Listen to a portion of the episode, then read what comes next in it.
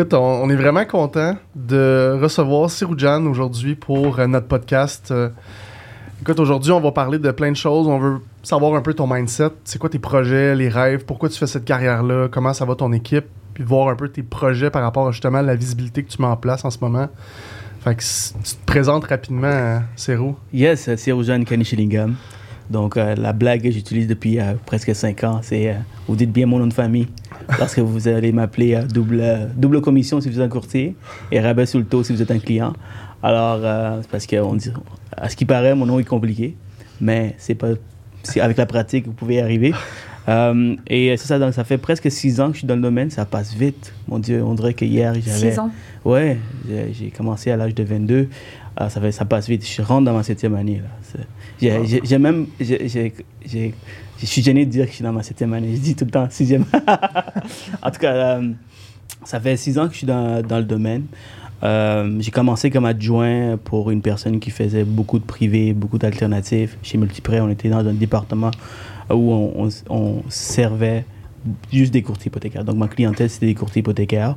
Et à travers le temps, je me suis spécialisé dans, justement dans l'alternative privée. Euh, j'ai touché un peu pas mal de dossiers.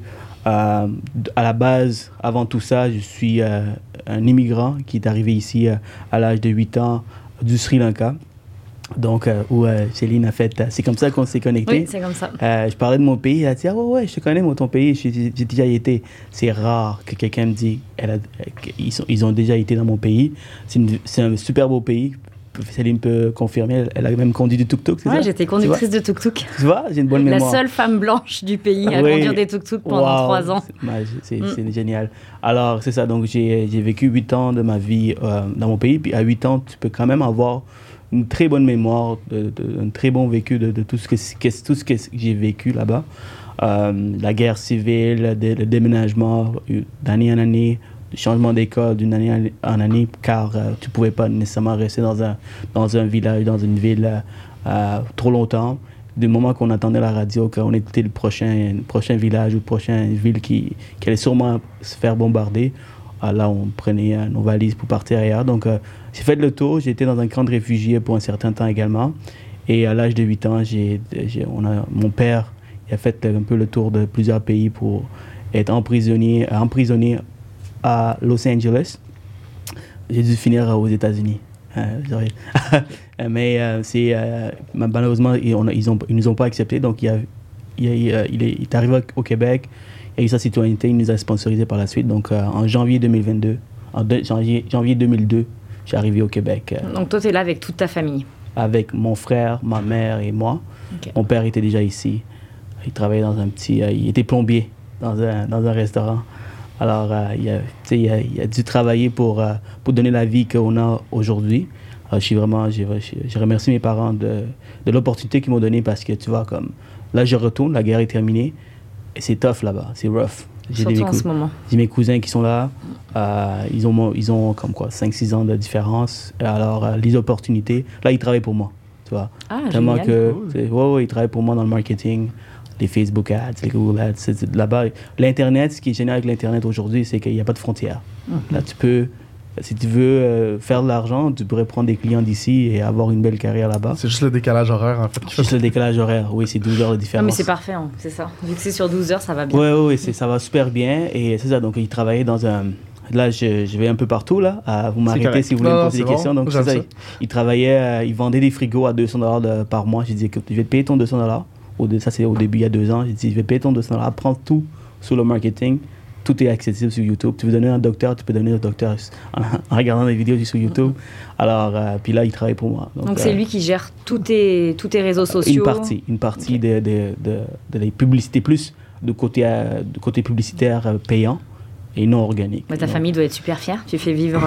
Ouais, ouais, ouais, ouais. Toute ta famille à travers les frontières, c'est cool. Justement, Tu, nous amènes au niveau marketing, au niveau des vidéos la visibilité que tu as en ce moment, c'est en fait, c'est ce qui fait une grande partie du pourquoi aujourd'hui tu es là. C'est que tu as été très visible. Tu as un podcast, tu as plusieurs projets qui s'en viennent, puis tu es visible pas mal partout. Pas mal tous les courtiers immobiliers, hypothécaires te connaissent au Québec. Tu peux nous parler un petit peu de depuis quand ça a commencé? Puis moi, ce qui m'intéresse beaucoup, en fait, dans ma question, c'est de savoir, à partir de ton année 1, quand tu étais stagiaire ou adjoint avec euh, un courtier qui se spécialisait dans le privé, puis que tu t'es dit, OK, là, c'est moi, puis mes projets, mes rêves, là, puis quand est-ce que tu as commencé à dire, moi, je veux être visible partout, puis Ouais, donc quand j'ai- époque? quand j'ai commencé, j'avais, comme, comme je vous ai dit, 22 ans, j'avais aucune expérience sur le marketing, aucune expérience avec les vidéos à part, euh, tu sais, je suis génération X, Y, peut-être, c'est quoi on est, quel- je suis né en 1993. Donc, euh, j'utilisais déjà les C'est plateformes. Y. Je pense que c'est Même, Y, je suis 91 moi, puis Ouais. euh, je pense que c'est Y. Y, ouais, c'est ça. Donc, nous, on a grandi avec la technologie, la Snapchat, les Instagram. Donc, avant, c'était juste la niaiserie. hein, tu vois, tu filmes un peu tes activités et tout. Donc, j'étais déjà sur les réseaux sociaux. Et quand j'a- j'avais j'avais commencé à, l'âge de 22, euh, cette personne, il faisait déjà des vidéos. Alors, étant donné que je faisais des vidéos, j'étais toujours cette personne qui était tout tout le temps curieux de savoir, de vouloir apprendre. Donc, je me suis tout le temps poussé. Je peux-tu faire un avec toi? Je peux-tu faire deux avec toi? À force de faire ça longtemps, je me suis dit, OK, je suis capable de le faire aussi. Alors, c'est d'où l'importance d'avoir un mentor quand vous commencez dans le courtage. Dans n'importe quel domaine, c'est comme secret pour aller plus rapidement, je dirais. Alors, euh, du moment que j'ai su comment le faire par moi-même, dès que j'ai pris l'habitude de- d'être à l'aise devant les caméras, euh, j'ai euh, j'ai- interviewé Georges Balagy, je ne sais pas si vous connaissez, un grand courtier dans, dans le courtage immobilier. Mais, À Montréal, hein? mais maintenant, il est chez Scotia, non? Non, Georges Balagy, c'est un courtier immobilier. Ok. Ouais, Il est à Montréal, hein? Il est à Montréal, Outremont. Euh, il vend du luxe, multimillionnaire. Euh, puis là, il m'a donné la chance de, de l'interviewer dans mes, pr- dans mes premiers épisodes chez les, dans les courtiers du Québec. Et là, il me dit sur Jeanne, une des questions que j'avais pour lui, c'est sur Jeanne, euh, en fait, je pose la, je pose la question, qu'est-ce qui fonctionne pour toi? Ça, fait 30 ans que tu es dans le domaine et encore aujourd'hui, tu es relevant, c'est-à-dire que tu fonctionnes, tu fais du gros volume. Comment ça se fait que tu es encore aujourd'hui, tu actif puis tu as du succès? Il m'a dit, Jeanne, tout ce qui fonctionne, ce qui fonctionnait, je le fais. Et toutes les nouvelles façons de faire, j'applique. Mais le- l'erreur des courtiers, c'est qu'ils délaissent tout ce qui fonctionne pour prendre des nouvelles choses, pour appliquer des nouvelles choses. Par exemple, si lui, des pancartes euh, sur la 440, ça fonctionne, ben, il va continuer à le faire, mais il va juste intégrer des nouvelles façons de, de- de- faire du marketing. La majorité des gens, ils vont juste délaisser parce que ça coûte cher, même si ça fonctionne, pour prendre des nouvelles, euh, des nouvelles aventures. Alors là, ça m'a comme décliqué. J'ai dit, moi, les vidéos, ça fonctionne. J'ai vu que ça fonctionne. Donc, j'ai la personne que j'ai pris pour le podcast, je prenais pour ce contrat. Lui, euh, il travaillait sous contrat, donc je payais de temps en temps. Euh, là, j'ai dit, tu veux-tu travailler pour moi Après le podcast avec Georges, j'ai dit, tu veux-tu travailler pour moi 40 heures semaine Et là, j'avais pas les poches pour le, pour le payer. Je me suis dit, non, quand tu es au coin du mur, là, tout ce que tu peux faire, c'est avancer. Et étant donné que je vais faire énormément de vidéos en maintenant, et c'est sûr que ça, ça, ça va finir par fonctionner. Alors, c'est comme ça que je me suis lancé à fond avec le conseil de genre. Donc, chacun des entrevues que j'ai eues dans le passé, comme aujourd'hui avec vous, il y, a il y a toujours quelque chose, un déclic, une information qui va faire en sorte que euh, ça va vraiment changer votre business. Puis Mhm. moi, je, je le fais avec chacun des, des invités. Donc, j'applique, non seulement je partage avec tout le monde, mais j'applique aussi dans ma propre T'appliques business. les invités euh, chaque, euh, chaque, chaque expérience, en fait. C'est ça qu'on a aimé aussi de recevoir euh, tous les invités qu'on a eus. Il y a, Ouais. il y a des choses, peu importe le domaine, en fait, que tu es capable d'aller chercher puis de voir un peu comment eux, ils ont conçu leurs choses, sur- surtout en, tant- en tant que travailleur autonome. là. peu importe la business, là, que tu fasses du ménage ou que, que tu sois courtier hypothécaire, je pense a- il y a une business à monter, il y a une structure à mettre en place. Puis parlant de structure, euh, tu m'avais parlé un petit peu là, de ton éthique de travail, ton, ton horaire, ton agenda. Je pense que tu as une journée par semaine que tu te concentres justement sur la création de contenu. Ouais. C'est encore la même chose? Oh oui, ah, c'est encore la- en fait, c'est pas une journée par semaine. Honnêtement, je suis trop occupé pour, pour de consacrer juste une journée. Euh, mais, euh, mais ce que j'ai fait, c'est que j'ai testé plusieurs modèles. Euh, des fois, au début, j'avais consacré une, journée, puis ça fonctionnait pas, j'étais débordé avec les appels. Donc, ce que je fais, c'est que je commence à euh, 6 heures le matin. Mon gars, il rentre à 6. On monte les équipements. J'ai tous les équipements. J'ai investi pre- presque comme quoi, 10 000, dizaines de milliers de dollars juste en équipement. Euh, parce que je trouvais que avoir, euh, avoir comme un- un- une agence qui, euh, qui fait pour moi, je suis- un control freak. J'aime ça, euh, que ça soit fait de ma manière. Donc toi, c'est dans, Dans tes mon- locaux de Ouais. professionnels. Dans, dans mon, dans mes bureaux. Dans mes bureaux, j'ai tous les équipements. Donc, euh, il rentre à 6, on commence à 7. De 7 à midi, on shoot une fois par semaine. Et là, j'ai d'autres projets, donc c'est deux fois par semaine, mais c'est vraiment une demi, même, même pas une demi-journée, c'est un bloc de 4-5 heures. Et euh, donc, c'est comme c'est la, la, la façon que je fonctionne. Mais autre que ça, comme je me réveille euh, comme à 4h30 le matin, je commence euh, le gym à 5, je finis à 6. Pourquoi je fais ainsi? C'est parce que j'ai étudié un peu les gens qui ont du succès. Les, Elon Musk, les Steve Jobs, les, Jeff Bezos, eux qui ont vraiment réussi. Puis j'ai ré- j'ai réalisé que tout ce monde-là, ils ont beaucoup plus de temps pour eux. Pourquoi? Ben, euh, C'est parce qu'ils commencent très tôt leur journée. Étant que pour moi, j'ai toujours été quelqu'un qui, est- actif, qui aime faire du entraînement physique. Euh, au collège, euh, même quand j'étais plus jeune, j'étais toujours, toujours dans les sports. Donc euh, pour moi, c'est une façon pour moi de décompresser. C'est une façon pour moi de rester en santé. Donc je voulais pas délaisser le- le- l'entraînement. Alors c'est très facile dans notre domaine de, de, de juste dire, OK, you know what, je vais le faire demain ou j'ai pas le temps. Et on est brûlé le soir. Il faut le mettre à l'agenda. Des Ça, fois, des fois, on réalise pas, là, comme quelqu'un qui travaille de façon physique, il y a un, un boulot physique, il comprend pas pourquoi nous, on est, on est fatigué en soirée. Même si on est On au bureau, on est... Je on les je moi, je suis inspecteur bâtiment, mais j'étais euh, j'étais dans la construction avant. Ouais. Puis donc, je travaillais le matin au soir euh, physiquement. Je comprenais pas le monde qui travaillait dans un bureau. Voilà, Je voilà. Je lève des poches de béton, je lève des, je lève des paquets de bardeaux qui pèsent une tonne. c'est c'est pas la même fatigue, mais on a ça. une fatigue aussi. Ben, aujourd'hui, Ouais, je, je suis plus une moitié-moitié terrain-bureau avec la- les inspections. Uh-huh. Puis genre, je le réalise que. Les journées de paperasse Voilà. sont, Ouais, les journées de sont la tête. Donc, là, je suis fact fatigué. check par euh, mon ami Je ici. confirme. je Ouais, exact. Donc, tu sais, on est brûlé, là. Je on est brûlé, donc moi, j'ai plus envie de rien faire après, après 7-8 heures, là. J'ai envie de juste me, me coucher ou euh, regarder la, la télé, la télé un peu. Donc, étant donné que j'ai beaucoup d'énergie le matin, euh, donc euh, je fais très tôt le matin, puis ça me permet aussi d'être euh, énergétique, énergétique durant toute la journée. Puis, puis cette routine-là, tu la maintiens sur les 7 jours de la semaine ou est-ce qu'il y a une journée où tu t'accordes? Oui, oui. oh, je je- je- Il y a un temps, je faisais 7 jours, deux entraînements par jour. Vous connaissez sûrement le, le, le, le challenge 75 Hard. J'ai réussi euh, pendant 75 jours, deux entraînements par jour. Bravo. Bravo. Oui, merci. Mm. J'ai perdu quoi, 20, 25 livres euh, et là j'ai repris en muscle par exemple. Ça, c'est parfait. C'est ça, donc j'ai fait ce 75 hard, mais le problème avec ce challenge, c'est que c'est c'est tellement intense et il faut que tu fais tellement de sacrifices que dès que tu finis, tu retournes sur tes vieilles habitudes. C'est trop épuisant. Fait que C'est- ton corps, il, exact. il- il fait attention. Exact. Là, je suis pas parfait. Là, j'ai repris beaucoup de poids depuis, même si je m'entraîne, c'est mélangé avec du muscle et du gras. Alors là, c'est, euh, j'ai eu un conseil de mon ami, il a dit, Sergent, regarde, 75 hard, 75 hard, tu peux recommencer, mais tu vas, tu vas retomber sur les vieilles habitudes aussi. Euh, oui, il y a des bonnes habitudes que j'ai gardées, comme réveiller à très tôt le matin, c'est c'est grâce à 75 hard. Lire des livres, c'est grâce à 75 hard.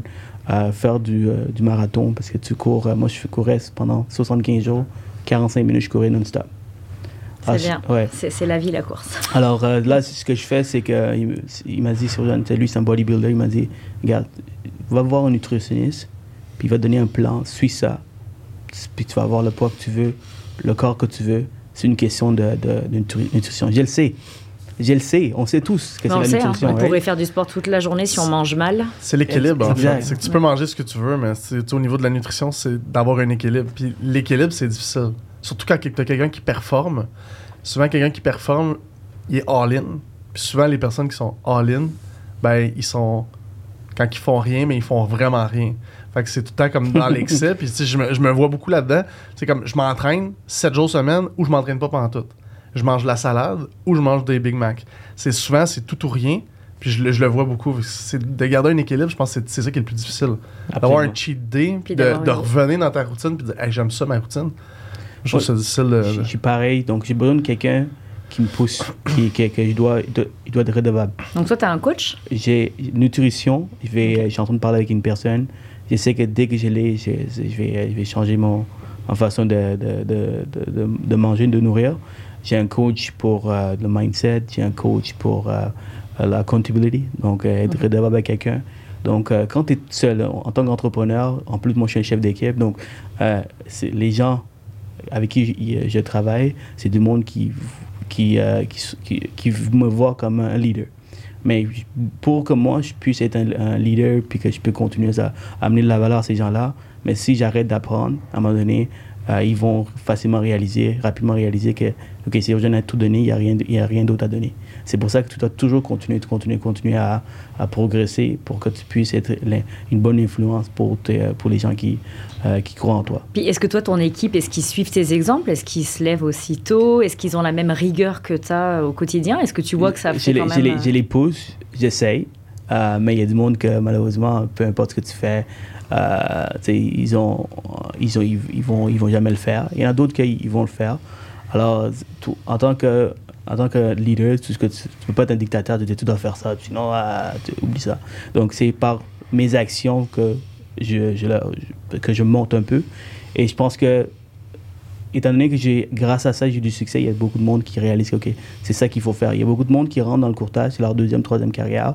C'est du monde qui ils étaient salariés, ils avaient un FA5. Donc, c'est une autre game. Alors, tu dois vraiment changer ta personne. Et étant donné que c'est une nouvelle équipe, donc je suis dans, dans, le processus de comment que je peux aider ces gens-là. Donc, j'ai pas la recette magique. Je suis pas... Je sais pas, ça fait pas 10 ans, 15 ans que j'ai gère une équipe. Mais quand même, le fait d'avoir une belle routine le matin, on voit que tous les grands qu'on réussit sur la planète, c'est tous des gens qui se lèvent super tôt et qui ont une belle routine. Puis toi, c'est bien, c'est que tu es capable encore de la suivre après tout ce temps. Puis tu es capable aussi de te remettre en question.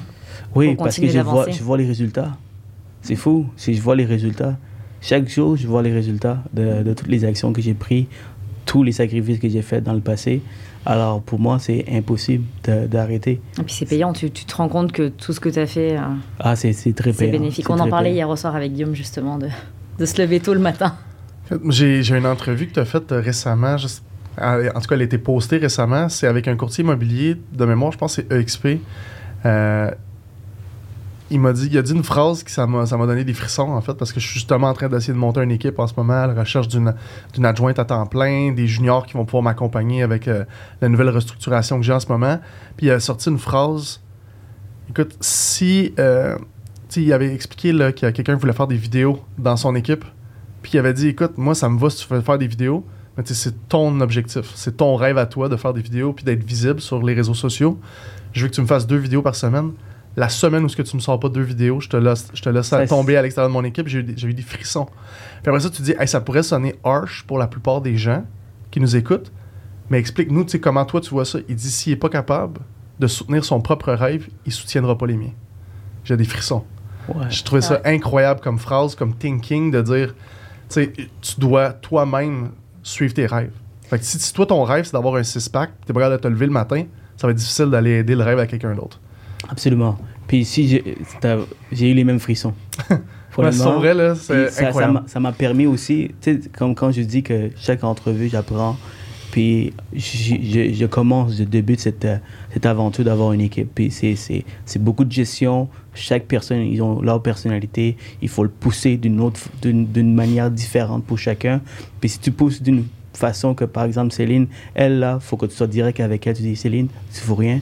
Let's go. Let's go. Lâche pas. Comme, euh, je veux que tu, tu bouges. Ben, Céline, elle aime ça.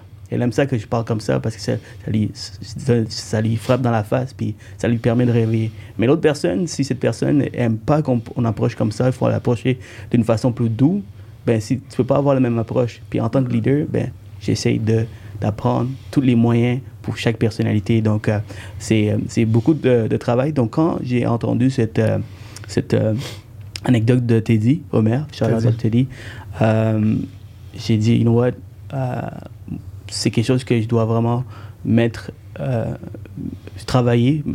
C'est quelque chose que je dois travailler parce que euh, il y a certaines personnes que ils vont te vendre un rêve, ils vont te vendre, ils vont te dire qu'ils vont travailler, ils vont faire ci, puis malheureusement ils ils font pas le travail. Puis en tant que leader, si tu laisses traîner, si tu laisses cette personne faire ce qu'il veut, même s'ils sont travail autonome, le fait qu'ils font partie de ton équipe. Ils vont tout pourrir le reste de ton équipe. Exactement, mmh. exactement. Alors, je suis en mode apprentissage, je suis en mode de euh, comment voir, comment que je peux restructurer pour que ça fonctionne. Et euh, mon objectif, c'est d'aller à 200, 300, 400 personnes. Euh, ah oui, toi, tu rêves gros, là. Oui. Alors, ça, pour moi, je vois ça comme un défi.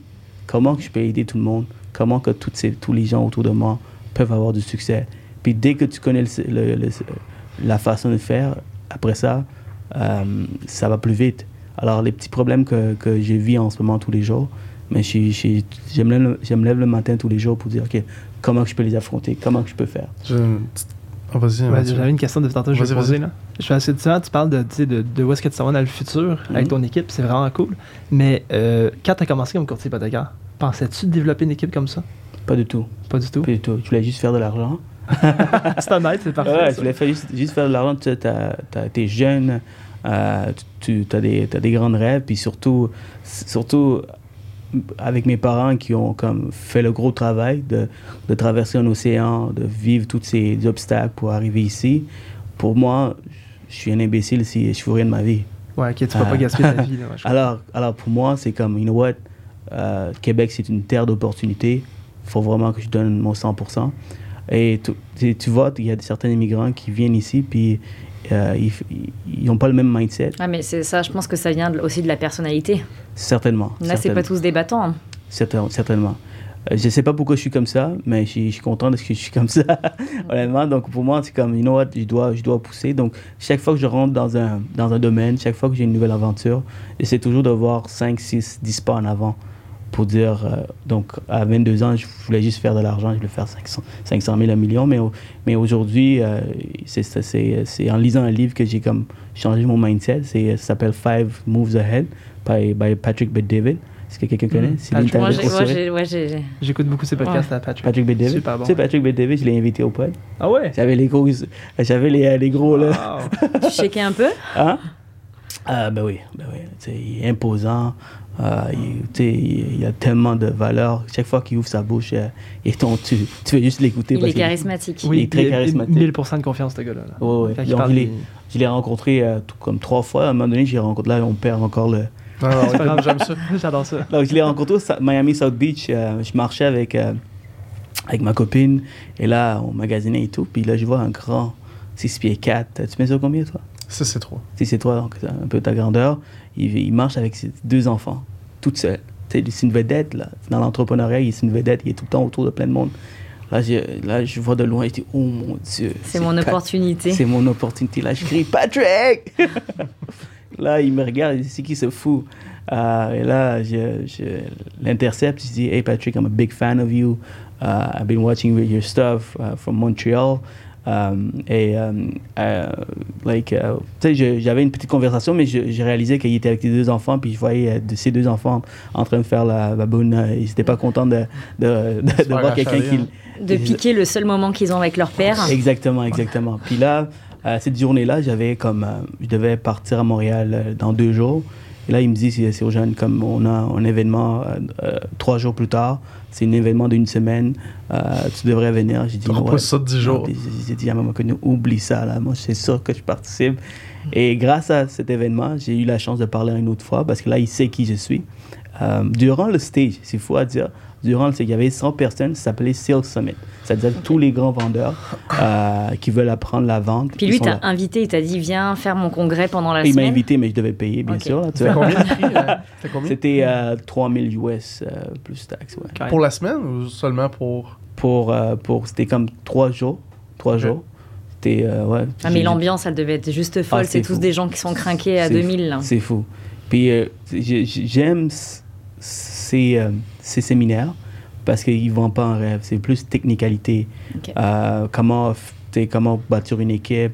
Euh, lui, c'est tout ce qu'il a fait. Il, il, a, il, a- il, est, il était propriétaire d'un cabinet d'assurance avec 30 000 agents à travers 50 États. Un immigrant comme moi qui, est arrivé au pays à, à- à l'âge de 10 ans. Donc, euh, je, voyais beaucoup en moi. Mhm. Donc, quand je suis rentré là, j'ai eu encore l'opportunité de parler, et puis j'ai comme shooté avec Patrick. euh, like, I have a French podcast in my country, uh, like, why don't you uh, pass by? Puis il m'a challengé. Il m'a dit, ouais, euh, il m'a pas dit non. Puis j'aime ça. Habituellement, quelqu'un aussi gros que lui, avec autant de, de suiveurs, ils vont dire, ben non, t'es qui? Genre, tu demandes tes statistiques, euh, non, ça Mais fonctionne pas. il t'a lancé un défi? Il m'a lancé un C'était défi. quoi? C'est d'avoir un million de downloads dans mes, euh, dans mes pods. Donc Puis- si t'avais un million, il pouvait venir, tu pouvais venir Absolument, faire le parce que tu il faut qu'il gagne quelque chose. C'est- C'est c'est- c'est- c'est un taux- horaires. hein. C'est un taux horaire, tu vois. Comme lui, il y a des gens qui invitent à 100 000 euh, pour juste pour avoir, pour avoir un- Une un heure lui, une, heure, une heure de, de, de speaking, c'est un speaking fee. c'est-à-dire, Pour parler devant des centaines de personnes, on paye des centaines de milliers de dollars. Donc, euh, il m'a dit ça. Donc là, je suis en train de ch- changer un peu mon plan d'affaires pour euh, pouvoir aller à. Pour réussir cet objectif-là. Alors, Ouais. pour le faire, c'est simple. Il faut que je, je élargis Tu mon audience Puis il va falloir que tu développes du côté aussi anglophone. anglophone. Donc, exact. Mais lui, ça va lui apporter toute une belle visibilité au Canada. Effectivement, effectivement. Donc, tu vois, le, le fait que le podcast Les courses du Québec, c'est le numéro un au Québec, euh, juste avec ça, donc il va, il va être gagnant s'il sait comment euh, profiter de ce, marché.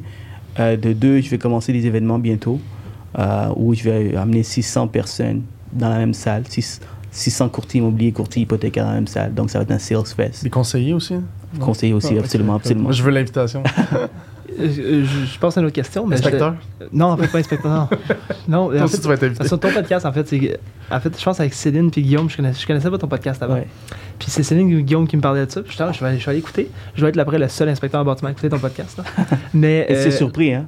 Euh, ben, ouais. Je pense qu'il n'y a pas Mais que des courtiers qui écoutent quand même. Ouais, ouais, Ben, ouais. J'imagine, c'est ça, parce que c'est quand même très bon, là, puis les conversations sont super Merci. cool, puis euh, les invités que tu as, justement, tu vois qu'il y a, un- qu'il y a une espèce de grain, puis c'est du monde sérieux, puis c'est vraiment le fun comme conversation. Même si je suis inspecteur, je peux quand même prendre certaines notions là-dedans, c'est app- apprendre certaines choses, puis c'est vraiment cool. Ah, absolument. Euh, mais dans le fond, ce que je voulais te demander, c'est.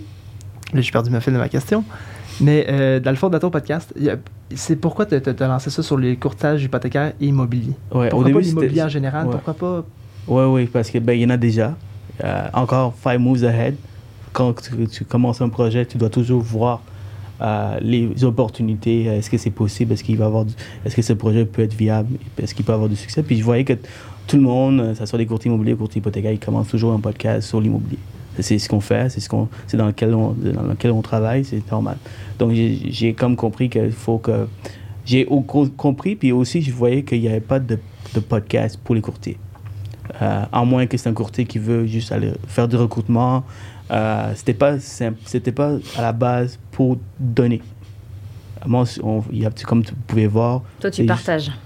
On donne, on vend, vend rien du tout, on donne. Donc, euh, étant donné que euh, je voyais qu'il n'y avait pas ce, genre de podcast au Québec en français, j'ai dit, you know what, je vais commencer. Et aussi, je voulais apprendre. J'avais soif d'apprendre. Alors, si je veux parler avec, euh, sais pas moi, quelqu'un qui, euh, comme Georges Badagi ou Patrice Ménard, à moins de travailler pour lui, pourquoi il va venir me passer une heure avec moi? Hein? Faut à moins que-. À moins qu'il y, ait un intérêt, que je suis un gros produ producer, je, je- je fais du volume, puis que je- tu sais, j'ai- il y, a, y a une possibilité de faire partie de son équipe. Sinon, il ne va pas passer une heure avec moi. Il ne va surtout pas partager. Euh, donc, on parle de Patrice, ça peut être n'importe qui. Donc, je me suis dit, you know what, pourquoi pas mettre une- des- les, les gens sur la plateforme et eux, ils partagent, puis c'est une façon pour eux de redonner. Euh, et ça me permet pour moi d'apprendre, profiter un peu de ce moment pour avoir ça une heure avec eux, puis dévoiler tous leurs secrets. Puis je suis comme une éponge qui. qui Mais c'est vraiment bien. Moi, moi quand j'ai commencé à te suivre, je commençais, je venais juste d'arriver dans le courtage. Et ça m'a donné plein d'idées. D'ailleurs, c'est pour ça que je t'ai appelé. La première fois que je t'ai appelé, c'est parce que tu as dit n'ayez pas peur de contacter des courtiers d'expérience. Et j'ai dit tiens, je vais appeler Cérou. Il, il commence, mais c'est pas grave, je voudrais juste un petit peu savoir. euh, Et quand j'ai commencé, tu j'avais pas le, le volume, j'avais rien du tout. J'avais juste euh, le vouloir, l'ambition. T'as le côté humain qu'on retrouve peu dans le courtage. Je sais pas si tu te le fais dire de temps en temps, mais Pas du tout. En fait, c'est la première personne. bah, moi je trouve que tu es quelqu'un qui est humain. Oui, tu es business, Ouais. mais tu as, une. euh, ouais, tu un côté humain, un côté partage, tu sais, de redonner au suivant sans toujours voir le billet derrière. Et ça, ça paraît vachement.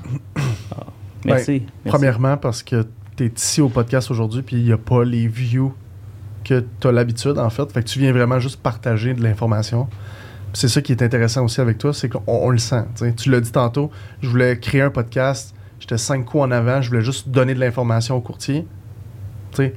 Les retombées de ça, oui, il va en avoir, mais l'idée, c'est de le faire sans avoir à penser aux retombées. Peut-être que tu es cinq coups d'avance, oui, mais en fait, on, on le sent beaucoup, le, le côté humain. Fait que, un gros Mais merci. cinq coups, je savais que ça allait venir plus tard. Pas tout de suite, ça allait venir plus tard, mais à la base, tu sais qu'il y a une retombée parce que Ouais. ta, ta, ta crèche, là, ta niche est avec les courtiers, sûr que de donner de l'information puis d'être visible avec tous les courtiers, c'est intéressant pour toi dans le futur. Mais à court terme, c'est quand même de, de donner de l'information sans avoir à dire, bon, ben, je veux qu'il y ait des retombées à court terme. Fait que c'était quand même de redonner de l'information rapidement. Puis moi, j'ai une question pour toi, Cérou. En ce moment, tu es courtier, tu sais, tu fais encore des dossiers. Est-ce qu'à un moment, tu t'imagines ne plus en faire? Absolument. C'est, moi, j'ai déjà ma porte de sortie, là. ah Donc on veux pourra pas- plus t'appeler pour avoir, tiens. Non, tu vas avoir du monde qui vont travailler avec moi et pour moi, qui vont pouvoir le faire. C'est avoir 200, 300 courtiers. Déjà avec 9 courtiers dans mon équipe, euh, je vois le, le travail derrière.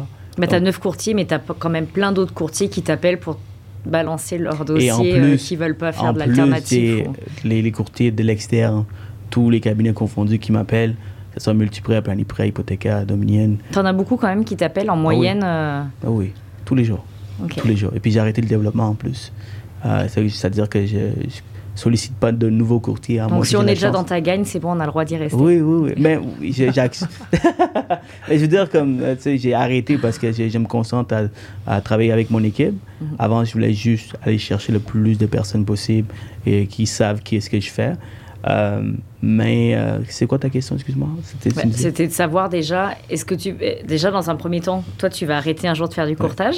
Oui, c'est ça. Donc, c'est- c'est-à-dire, euh, quand tu veux avoir 200, 300, tu, tu- tu veux sortir du courtage, puis euh, aider ces, ces personnes-là à juste progresser. Et donc, tu aimerais un jour peut-être avoir ta propre, ton propre cabinet? Absolument. Je le dis depuis, depuis euh, quoi, trois ans maintenant. Alors, euh, ceux qui, euh, qui m'écoutent, ceux qui savent qui je suis, euh, dans 10 ans, dans 5 ans, ils vont dire... Tu vas aller faire de l'ombre à multiprêt, Ah ben oui. plani, tout ça? Ben oui. J'avais Bon. une question pour toi, puis je pense qu'on vient pas mal de répondre, mais tantôt, je me posais la question, tu sais, je voyais un Siroujan avec une corde sur l'épaule puis qui tire un bateau, tu sais, qui, qui est un, un producteur là, qui fait du euh, 12 heures par jour euh, puis qui grind comme à ses premières années. Puis je voyais Siroujan qui fait des podcasts, qui s'en va aux États-Unis, aller faire des formations, puis qui est plus visionnaire, puis qui est plus je veux starter des projets, puis euh, c'est un gars start-up. Est-ce que c'est la même personne ou tu es plus en train de devenir un visionnaire, de- d'avoir développé des nouveaux projets, que de vouloir produire justement en étant courtier Ouais. ou plus courtier? C'est une très bonne question. Je, euh, je pense que je sais comment produire. Ouais. Euh, J'ai pas besoin de me prouver pour produire, tu vois. Donc, euh, là présentement, puis, puis ici, Joli Cœur, euh, qui brasse un peu le, marché, euh, c'est avec euh, sa première année, environ 160 millions de volume. Alors, quand j'ai vu un gars comme lui, j'ai dit, you know what, oh shit, ok. Est-ce que je veux vraiment rentrer là-dedans? Je me suis reposé la question, j'ai dit non, tu sais quoi, ça m'intéresse pas. J'ai- le volume que je fais, je fais assez d'argent, je vis bien, je suis pas un gars flashy, pas besoin de grandes choses pour pour. Alors je me suis dit, you know what, c'est pas ça qui m'intéresse. Je, fais- je, je fais un bon volume, mais mon objectif c'est de pas faire 200, 300 millions, ça m'intéresse pas. Moi, ce que je veux, c'est de, de créer des courtiers qui font Qui, eux, vont faire des 30, beaux 40, volumes. 50, 60, 70 millions. Et comment les garder? C'est bien, au début, tout le monde, aujourd'hui, si je dis, you know what, guys, je, je- je veux recruter, appelez-moi. C'est sûr que je vais avoir plein d'appels. Mais l'objectif, c'est pas de prendre tout le monde et euh, après ça, essayer de, de, de voir comment que je pourrais débrouiller avec eux, c'est de les garder. Alors, c'est pour ça que je vais doucement en ce moment pour aller très vite après. Donc, j'ai huit personnes en ce moment. Je regarde comment que je pourrais euh, retenir ces personnes, comment que je pourrais continuer à donner de la valeur. C'est les mêmes que depuis le début. Là, ceux, les 8, c'est toujours ton même bassin ou ça a quand même déjà eu un petit peu du roulement dans tes 8 courtiers là Il y a eu du roulement, oui. Il y a du roulement. Mais effectivement, c'est dur de garder des courtiers dans une équipe parce Ouais. qu'on est déjà rattaché à une agence, mais après, c'est de partir ton agence. Ouais, c'est- c'est c'est- c'est- c'est très difficile. J'ai dû même euh, sortir quelqu'un. Tu vois Alors, euh, c'est parce que tu apprends, tu apprends. C'est vraiment dur à faire, faire de la gestion d'un- d'employés. Ben, J'imagine aussi quand tu es courtier hypothécaire puis que tu as une équipe, ben, faut, que- faut que tu donnes un plus-value à l'équipe pour qu'elle reste avec toi. Parce qu'un coup, elle a 2, 3 ans, 4 ans d'expérience. C'est ce que tu disais tantôt, quand tu disais faut que tu sois un ou deux coups, trois coups, quatre coups d'avance en avant d'eux pour être capable de toujours de être le leader, de leur apporter un plus-value. Si tu arrêtes d'apprendre, ils, arrivent à ton niveau, puis c'est là que probablement il y en a qui, C'est ça qui t'est arrivé à moi, en fait. qui quittent ou que, tu sais, ils- J'ai- Exact, c'est ça- c'est ça qui est arrivé à moi quand il y a, il y a quelques années, quand j'étais chez Multiprix, j'étais avec une personne qui avait beaucoup à me donner, mais du moment que je sentais qu'il n'y avait plus à me donner malheureusement, et que quand je voulais avancer, ben, cette personne-là me retenait, euh, dit, je me suis dit, you know what, euh, je suis désolé, mais il faut que je vole de mes propres ailes. Parce que cette Mhm. personne, cette personne, dans toute son expérience, il n'a jamais vu un- une personne comme moi qui, a, qui est restée dans le privé. De un, privé, c'est extrêmement c'est épuisant mentalement. C'est dur. ouais. C'est dur. C'est pas tout le monde qui sont capables de le faire. Donc, il y a tous les em- employés courtiers qui, qui- avec qui il a déjà travaillé dans son équipe. Ils ont, ils ont fini par sortir. Soit par Pour eux-mêmes, repartir sur du, sur du résidentiel, résidentiel ou classique. quitter le domaine. Alors, lui, il n'a jamais vu une personne comme moi venir puis surpasser, dépasser. Dépasser le maître, c'est souvent, Exactement. hein, ça Donc. Ben, et alors là, euh, il n'avait plus rien à me donner, puis il voulait pas nécessairement progresser, lui, pour m'aider. Alors j'ai dû partir. Donc moi, je ne vais pas faire la même erreur. Je vais pas faire la même erreur. Donc, Tu faut vas être au que- devant tout le temps. là. tout en avant. C'est ça, c'est important que tes rêves à toi. Dans le fond, les rêves de- d'un d'un entrepreneur. J'avais entendu ça là, sur le, le podcast Journal d'un entrepreneur. puis C'était très bien dit. Il expliquait dans le fond qu'il dit un entrepreneur, faut pas que ton entrepreneur qui travaille chez vous ait un plus grand rêve que l'entrepreneur lui-même. faut que le rêve de l'entrepreneur fit dans le rêve de l'entrepreneur. Ouais, Parce que absolument. sinon, s'il dépasse le tien, c'est sûr que ça va décrocher. ça C'est comme plus. si tu essaies de former quelqu'un que lui veut avoir un cabinet puis être euh, le plus gros en Amérique du Nord et d'avoir 700 personnes, puis que toi, ton, ton sommet, c'est 200-300. C'est ça, c'est ça qui va clasher. Fait que c'est ça, là. Si jamais je trouve cette personne, c'est sûr que je vais trouver un moyen de le De garder. toi, de toi aller à 1000. Euh, Peut-être aller à 1000 ou euh, euh, mais créer un partenariat avec cette personne, absolument. Parce que c'est rare de Ouais. voir des personnes comme ça, tu Ouais. vois, qui veulent beaucoup, beaucoup. Bah parce qu'en fait, c'est surtout qu'après, on est limité. Parce qu'en fait, ce qui est dur dans notre domaine, puis tu le sais, puis Guillaume aussi, on en discutait tout à l'heure, c'est la création d'une équipe. Parce que tu sais, performer en solo, bah malheureusement, on n'a que 24 heures dans une journée, puis on a beau se coucher à 2 heures du matin, puis se relever à 4, à un moment, on peut pas faire plus qu'un certain nombre de dossiers si on est en solo. Mais créer une équipe qui va être efficace et qu'on va garder, c'est ça qui est dur dans le courtage. Parce qu'à un moment donné, ils réalisent qu'ils peuvent eux-mêmes Faire le faire. plus d'argent en Ah, étant en exact, solo. Mm. Exact. Mais ça, c'est à la base, il faut se connaître. Est-ce que tu es un? Numéro 1, est-ce que tu es un numéro 2, est-ce que tu es un numéro 3, est-ce que tu es un numéro 4 Par exemple, si on prend l'exemple de, euh, de Bill Gates, lui, c'est un numéro 1. Puis son partenaire, euh, j'oublie tout le temps son nom, euh, Steve, il y a, il y a- il y a la France, il Steve Ballmer, Steve Ballmer, ouais. Lui, c'est un numéro 2. Vous l'avez sûrement peut-être, connaissez Non. sur- peut-être pas, mais c'est un multi, Il est dans l'ombre. euh, milliardaire. C'est le bras droit de, Steve- de Bill Gates. Pourtant, euh, Bill Gates, c'est- lui qu'on connaît tous. Mais le, le numéro 2, il a su travailler avec Bill Gates. Il sait que sa place est être numéro 2. Mais ça ne veut pas dire que tu es un loser. Ça veut simplement dire que tu n'es pas fait bah, pour Peut-être que ça lui convenait de pas être sous les spotlights. et, Exactement, exactement. Mais Mhm. étant- étant- parce que Bill Gates grandissait, les, les actions euh, débordaient, et ça a pris de valeur, mais lui, il a fait autant, autant d'argent. Donc, tout- je pense que les gens doivent se réaliser, ils doivent se retrouver, ils doivent savoir qui, qui ils sont à la base avant de se lancer, avant de se dire, you know what, je veux être comme Cyril Jeune, je veux être comme Patrice Ménard, je veux être comme Georges Badagier. Ouais. Si tu veux, si toi, c'est pas toi, c'est pas dans ta C'est- C'est personnalité. ce que j'allais dire, on n'a pas tous les mêmes ambitions. Je fais le même travail que toi, mais en étant juste au résidentiel, et j'ai vraiment pas du tout tes ambitions. J'admire ce que tu fais, mais jamais je voudrais prendre ton rêve.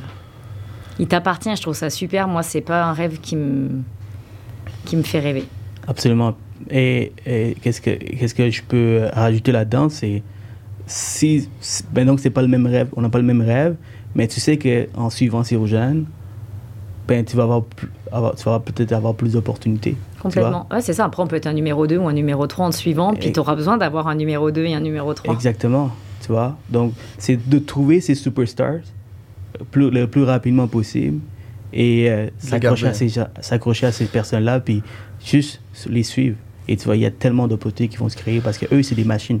Ils veulent toujours plus, plus, plus. Puis toi, ben, tu sais que tu- dans, tout- dans toutes les opportunités qui vont être créées, ben, tu vas pouvoir euh, t'impliquer, tu vas pouvoir comme profiter de, de- donc toi concrètement, le courtage, tu te vois encore dedans pour combien de temps en tant que courtier hypothécaire? Vraiment pour faire du dossier, rencontrer des clients? Est-ce que tu te dis il te reste encore deux ans, trois ans ou?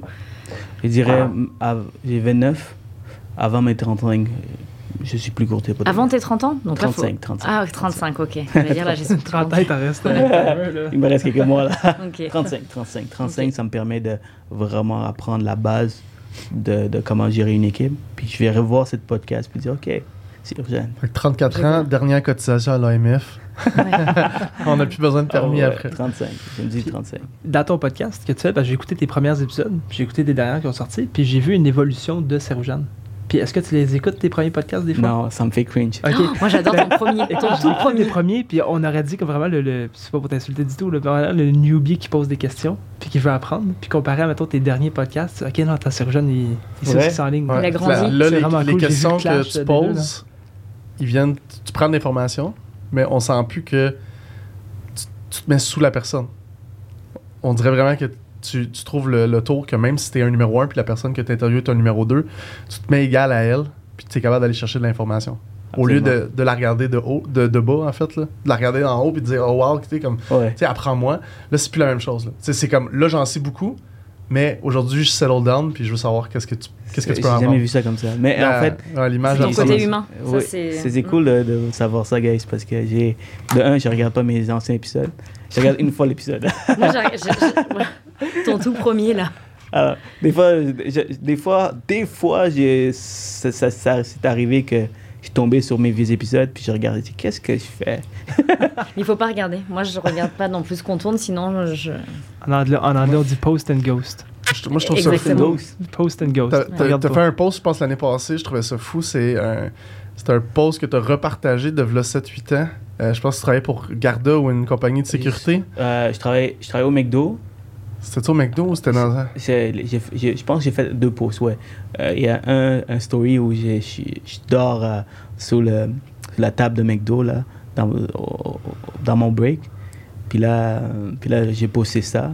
Puis Ouais. c'est c'est drôle toute l'évolution que 7-8 j'ai l'évolution que 7-8 j'ai eue. Puis aussi, j'ai euh, j'ai fait un post euh, pendant que j'étudiais pour devenir courtier pendant mon travail en tant que sécurité. Moi, c'est celui-là que j'avais vu Ouais. aussi.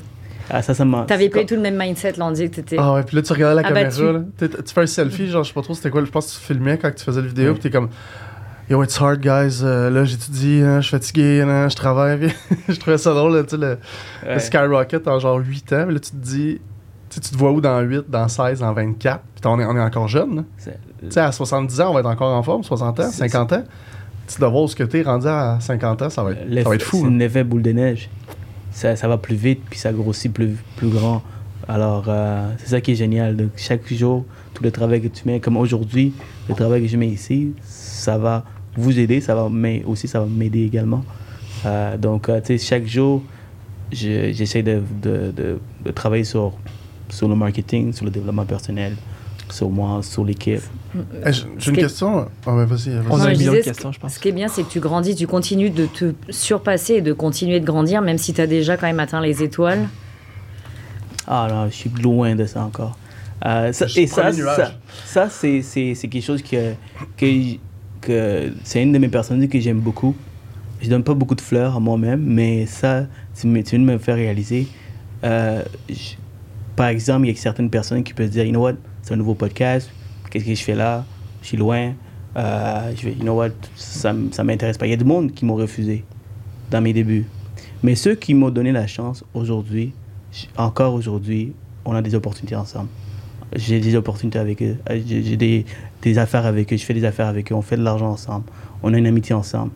Alors, ça, c'est quelque chose que j'ai jamais, j'ai jamais pris en considération. Je vois pe- jamais personne de, de bas. C'est-à-dire que euh, je prends toutes les opportunités sur la table parce qu'on ne sait jamais qu'est-ce que ça, vous pouvez créer avec le- ce nouveau projet que vous avez. Euh, donc, il faut jamais négliger personne. Et j'ai toujours été comme ça. Puis, j'espère que je serai toujours comme ça 10, 20, 30, 40 ans plus tard On aussi. ira taper sur l'épaule si tu changes. Quand ton, ton revenu horaire va être de 10 000 on, on, on réévaluera l'invitation au podcast là, dans 10 ans. Mais... tu, noteras, tu noteras dans ton téléphone un, une alarme pour dire de réécouter le podcast à telle minute dans le podcast parce que tu viens de dire ça dans 10 ans. Absolument. Hey, Ah, ah oui, c'est vrai, faut pas J'ai une question par rapport à la, la- le recrutement. Tu sais, euh, on parlait d'équipe tantôt, mais si je prends l'exemple des conseillers en sécurité financière, moi je suis à l'agence de Grimby chez IA Groupe Financier, puis il y a des nouveaux, il y a des stagiaires tout le temps qui rentrent, il y a des directeurs qui s'en occupent. Euh, puis tu sais, on parlait tantôt de. Il faut que tu trouves des gens qui sont intéressés, puis qui, qui sont entrepreneurs, puis qui vont voir les meilleurs, puis qui apprennent de eux.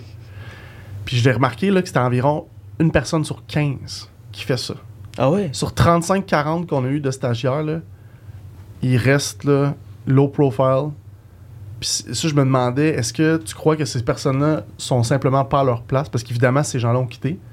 Puis ceux qui ont resté, mettons les quatre qui ont resté en deux ans et demi, trois ans, il y en a un ou deux qui est allé demander de l'aide au meilleur de l'agence. Ça a été mon réflexe. Moi, quand j'ai fini de faire mon stage, je suis arrivé à telle position dans l'agence.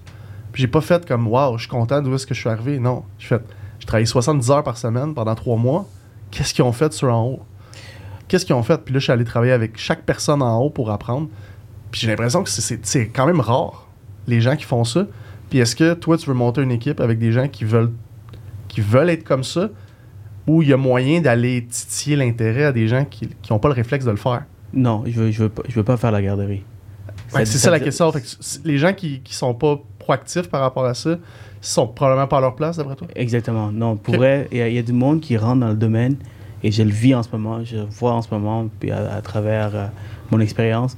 Ils rentrent pensant que c'est, ça va être facile, Ouais. pensant qu'ils peuvent faire leur 9 à 5, travailler comme un salarié et avoir du succès. C'est, c'est vraiment pas ça. tu vois. Il y a beaucoup de personnes qui ne sont même pas capables de faire ce que je fais, juste des petites choses que je fais, comme lever le matin si tôt. Euh, tu vois, il y a beaucoup de Non, personnes. puis la prospection, dans notre métier, si tu te bouges pas les doigts pour aller chercher de la clientèle, elle- si tu Elle restes, t'as beau rester 12 heures devant ton ordinateur, il y a rien Ta famille n'achète pas de maison chaque année. Là. Non. Vraiment. Tu vois, tu- comme- je pense que l'in- l'information est super, super payant. Du moment que tu as l'information, c'est là que tu progresses, tu avances plus vite. Puis il y a du monde que, malheureusement, à cause de leur personnalité, à cause de comment ils ont grandi, ils ont peur de Ils n'ont demander. pas la niaque. Euh, moi, j'ai pour et je suis pas parfait là. Des fois, j'ai encore ce, ce, ce genre de stress quand je dois demander une faveur à quelqu'un ou demander quelque chose à quelqu'un. Mais ça, c'est des choses que tu peux surmonter si tu as envie de surmonter. Si, tu- si tu te dis que moi, je suis bien, je suis heureux comme je suis, je peux pas me changer, euh, je serai comme je suis pour le restant de ma vie. Mais ces gens-là, ben, malheureusement, Progresse. ils vont pas progresser parce qu'ils ont accepté leur sort. Euh, mais aujourd'hui, encore aujourd'hui, je me repose des questions. Est-ce que je suis, est-ce que je suis heureux? Est-ce que je veux plus? Euh, Qu'est-ce que je peux faire pour m'améliorer? Tous les jours?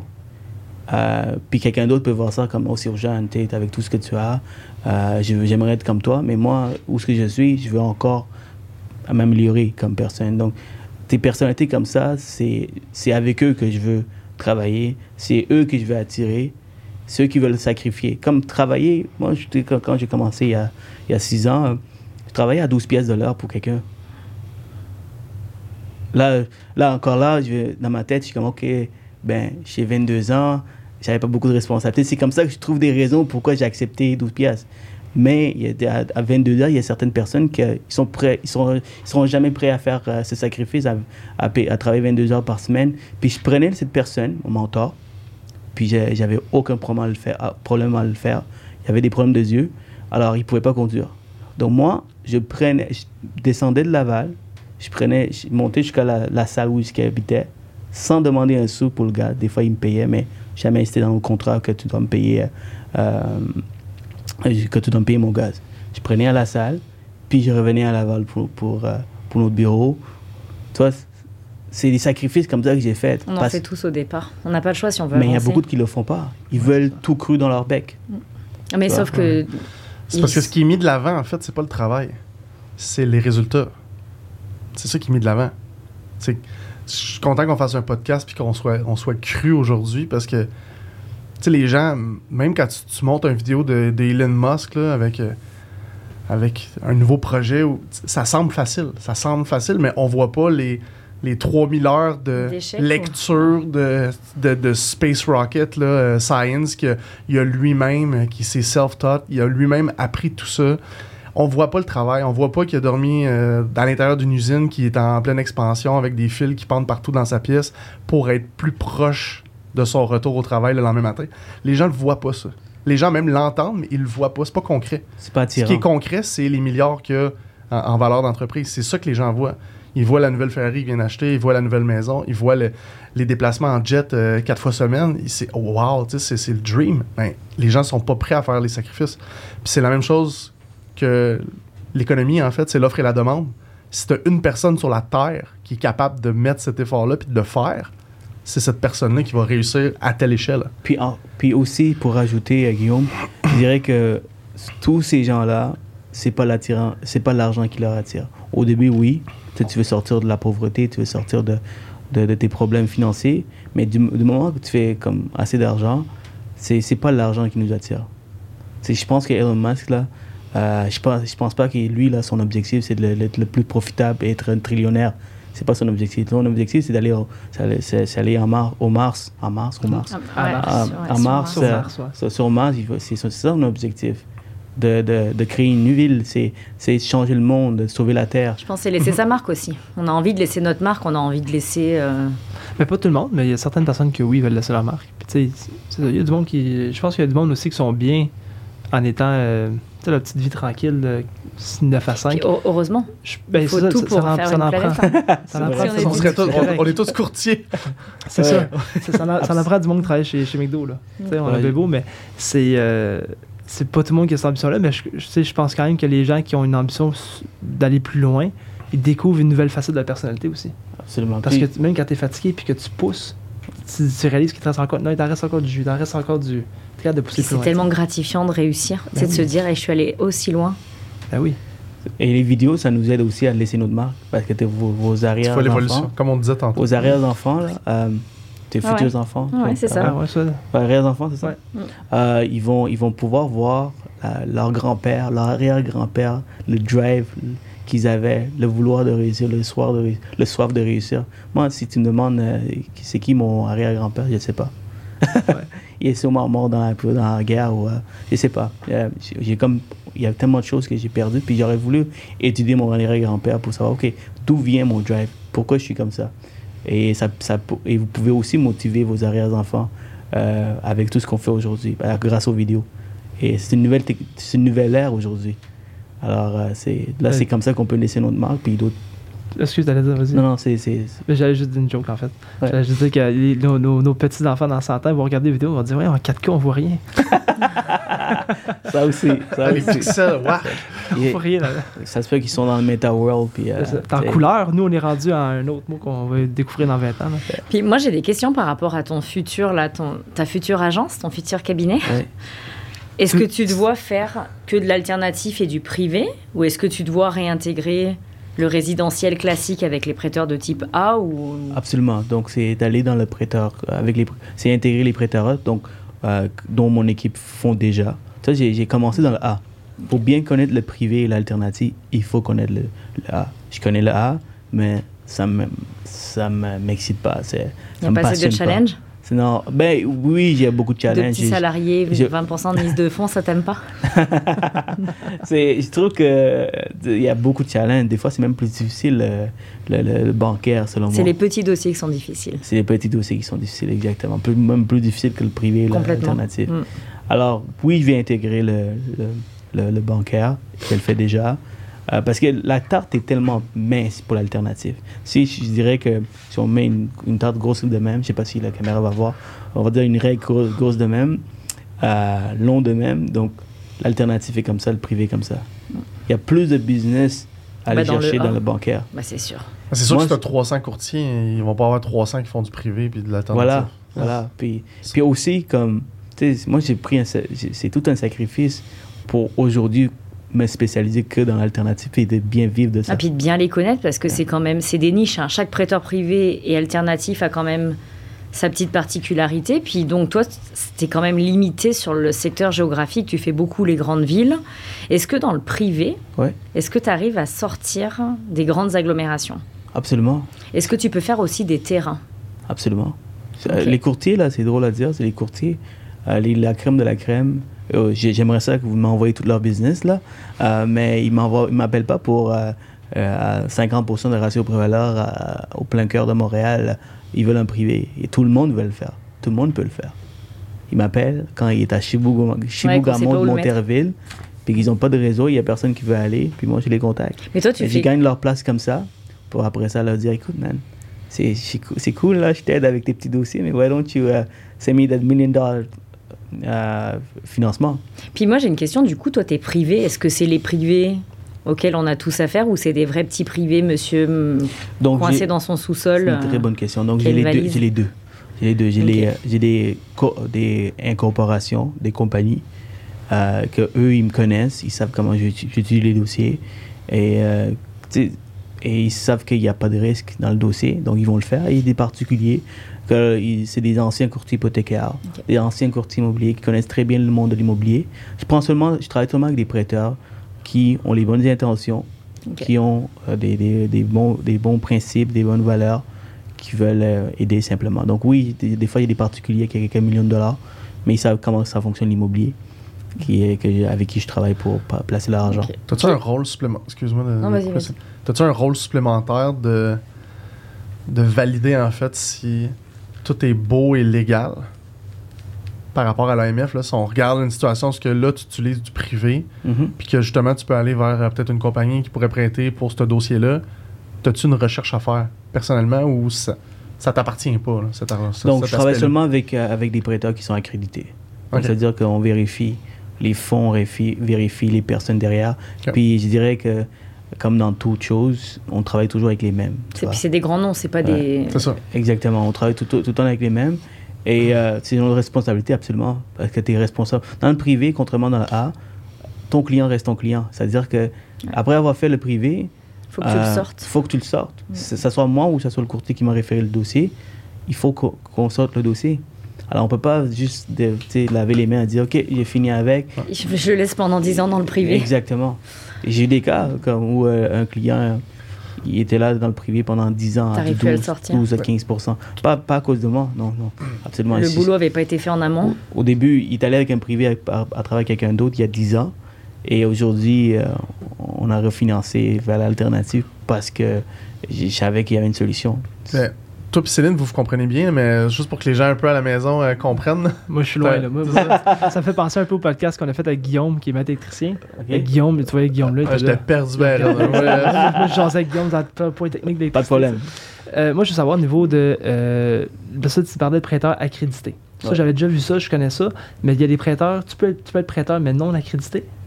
C'est comment ça fonctionne? C'est quoi Qu'est-ce ça? que je veux C'est- dire accrédité, c'est que notre, notre cabinet, ils ont approuvé de travailler avec ces gens. Ok, c'est ça que ça veut dire accrédité. Ok. Ça veut dire qu'on a fait les vérifications. Mais personne ne va dire que je suis un prêteur non accrédité si euh, il va chercher sa propre business. Ok, c'est bon. comprends. toi, demain, tu deviens prêteur privé, tu dis pas, mais écoute, moi, je suis pas nécessairement euh, réglementé par, euh, au- par un organisme. Alors, ça se peut que tu fais affaire avec la mauvaise personne, euh, mais on t- on- je suis prêt à, à te prêter. Personne ne va vous dire ça. Mais c'est juste que le privé n'est pas réglementé. Right? Le, le privé, tu n'as pas besoin de permis pour prêter ton, ton argent. Tu n'as besoin, t'as que besoin d'argent. Tu as juste besoin d'argent. Donc demain, tu décides d'être euh, prêteur privé, tu as quelques millions de dollars à placer, tu peux le faire. Qu'est-ce qui protège le prêteur? C'est la garantie immobilière, c'est la, la propriété. Ah, Parce qu'il il- il se la prend pour lui, la propriété. Ouais.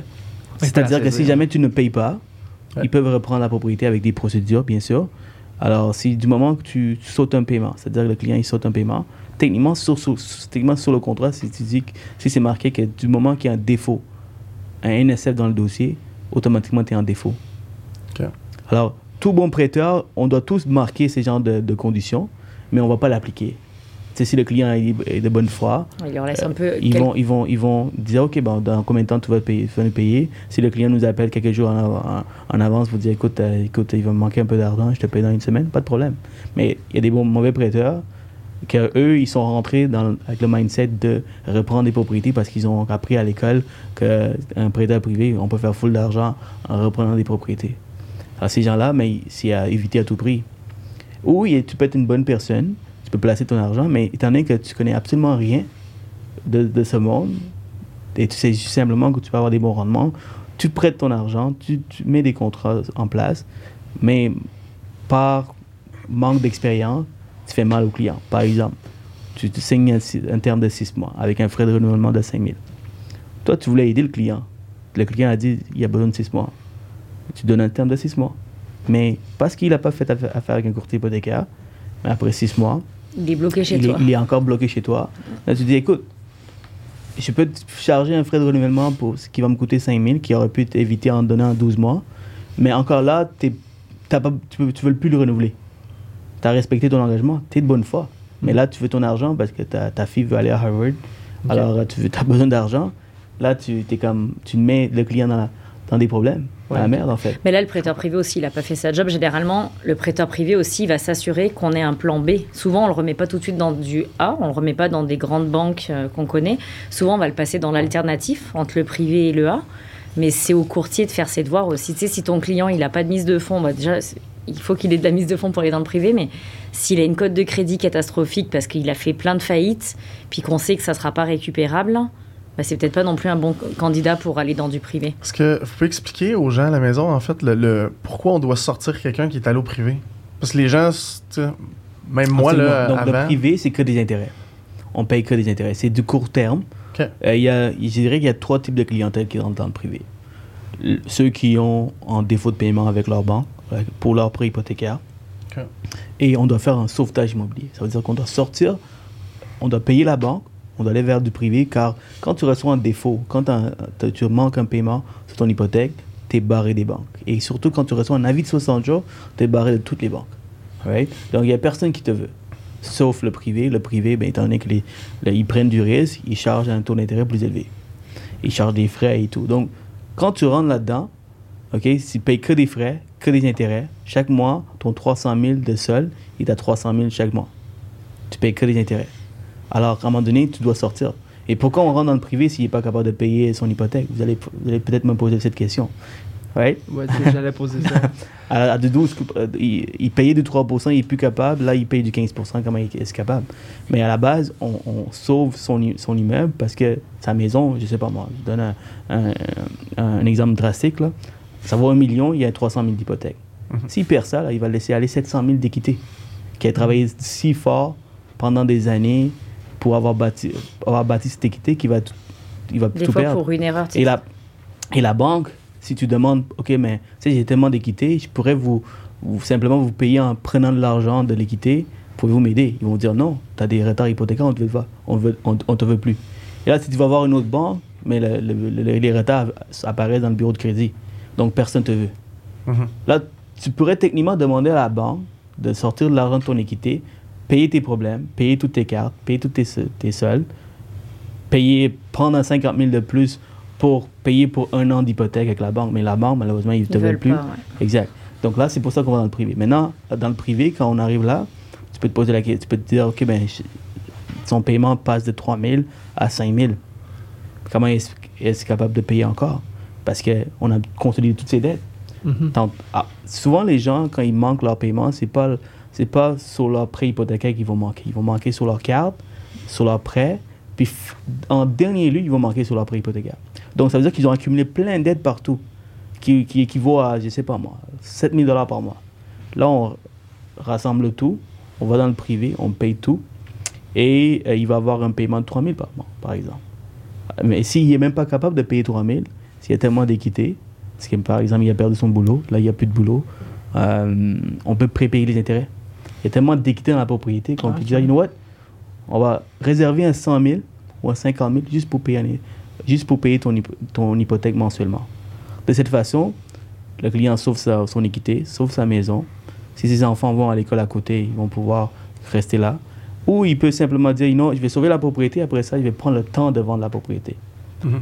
Tandis que si je le vends, j'essaie de vendre maintenant, Avec qui un est- avis de 60 qui est jours, il une possibilité, peut-être à perte, probablement à Ouais. perte. tu vas, tu vas vendre à perte, tu, vas vendre- tu vas avoir des offres ridicules. Tout le monde sait que tu es, dans la merde. Donc, ils vont. Sinon, le, le- le- le deuxième, ça serait les investisseurs. Eux qui veulent, euh, ils ont des gros profits à faire. Par exemple, là, j'ai eu un, un dossier où euh, c'est un- c'est un gros dossier. là. C'est un 50 logements. Le client, il voulait 15 millions au milieu des travaux parce que là, les travaux, euh, la banque ne veut plus prêter de Ça l'argent. coûtait plus cher que prévu. Exactement. Alors là, là, on prête 15 millions, ça lui coûte presque 700, 800 000 d'intérêt euh, pour, pour un an. Mais le, le gars a décidé d'aller de l'avant. Pourquoi? Parce qu'il Sinon, il perd tout son il investissement de un, il ça, il peut pas avancer. Ouais. De deux, les, les, entrepreneurs, les, les entrepreneurs, ils ont déjà, ils sont déjà sous le chantier en train de travailler. Ils, travaillent gratuitement, donc il faut les payer.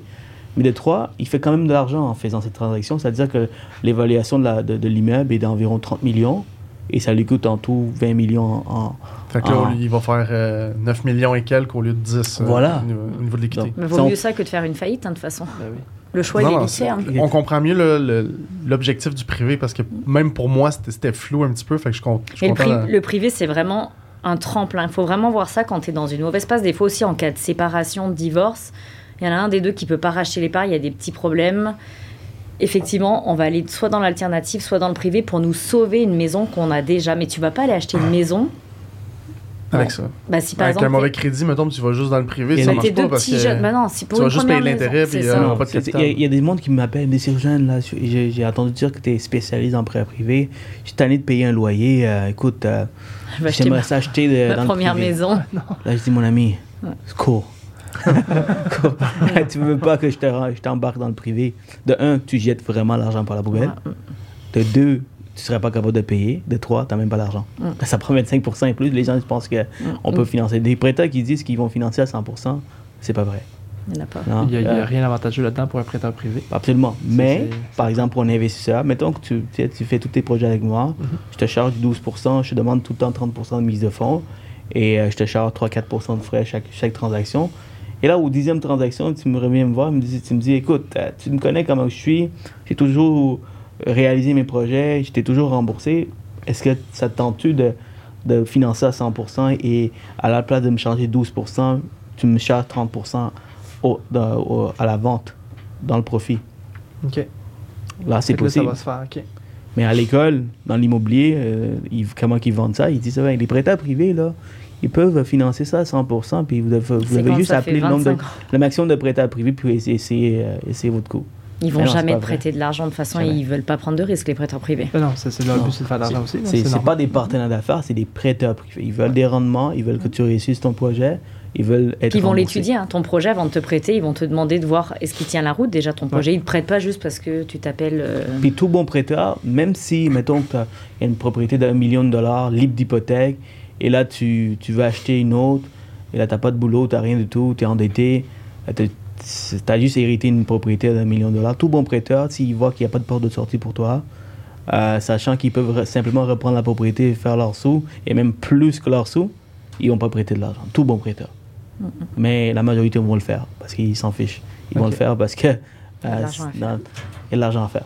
Mm. Puis par contre, toi, là, tout à l'heure, tu disais, d'abord, les gens, ils vont commencer à être euh, endettés sur leur carte de crédit, sur leur prêt personnel, leur marge personnelle. Moi, je trouve que ça serait... Puis là- là-dessus, on n'a pas l'éducation financière dans tous les pays, malheureusement. On ne nous éduque pas, ce qui est très dommage, mais ça serait bien que les gens, quand, avant d'aller voir leur syndic de faillite ou faire une proposition, des fois, ça serait de voir c'est quoi la meilleure alternative. Parce que nous, ça aussi, ça nous ennuie. Une proposition ou une faillite, c'est pas toujours incroyable pour ton crédit, ou même avant d'avoir un retard de paiement sur ta maison, ça s'anticipe. Parce que s'ils viennent nous voir, quand ils en sont encore juste à avoir de la misère à payer leur carte de crédit, on peut anticiper peut-être juste un prêteur alternatif que de passer par un prêteur privé puis d'être mal pris avec des retards de paiement. Donc ça, c'est quelque chose qui est... je trouve On n'informe pas assez les gens là-dessus. On devrait avoir un syndic de prêteurs privés. C'est quoi la différence entre l'alternative et le privé? Ouais, c'est une très, très bonne question. Donc, euh, ça, c'est des grandes institutions, les, les banques alternatives. C'est entre, il y a trois types de financement. Si on élimine le commercial là-dedans, Euh, euh, les banques AAA, les, les grandes banques comme TD, Scotia, incluant les banques virtuelles qui sont considérées AAA, ils prennent juste des beaux dossiers.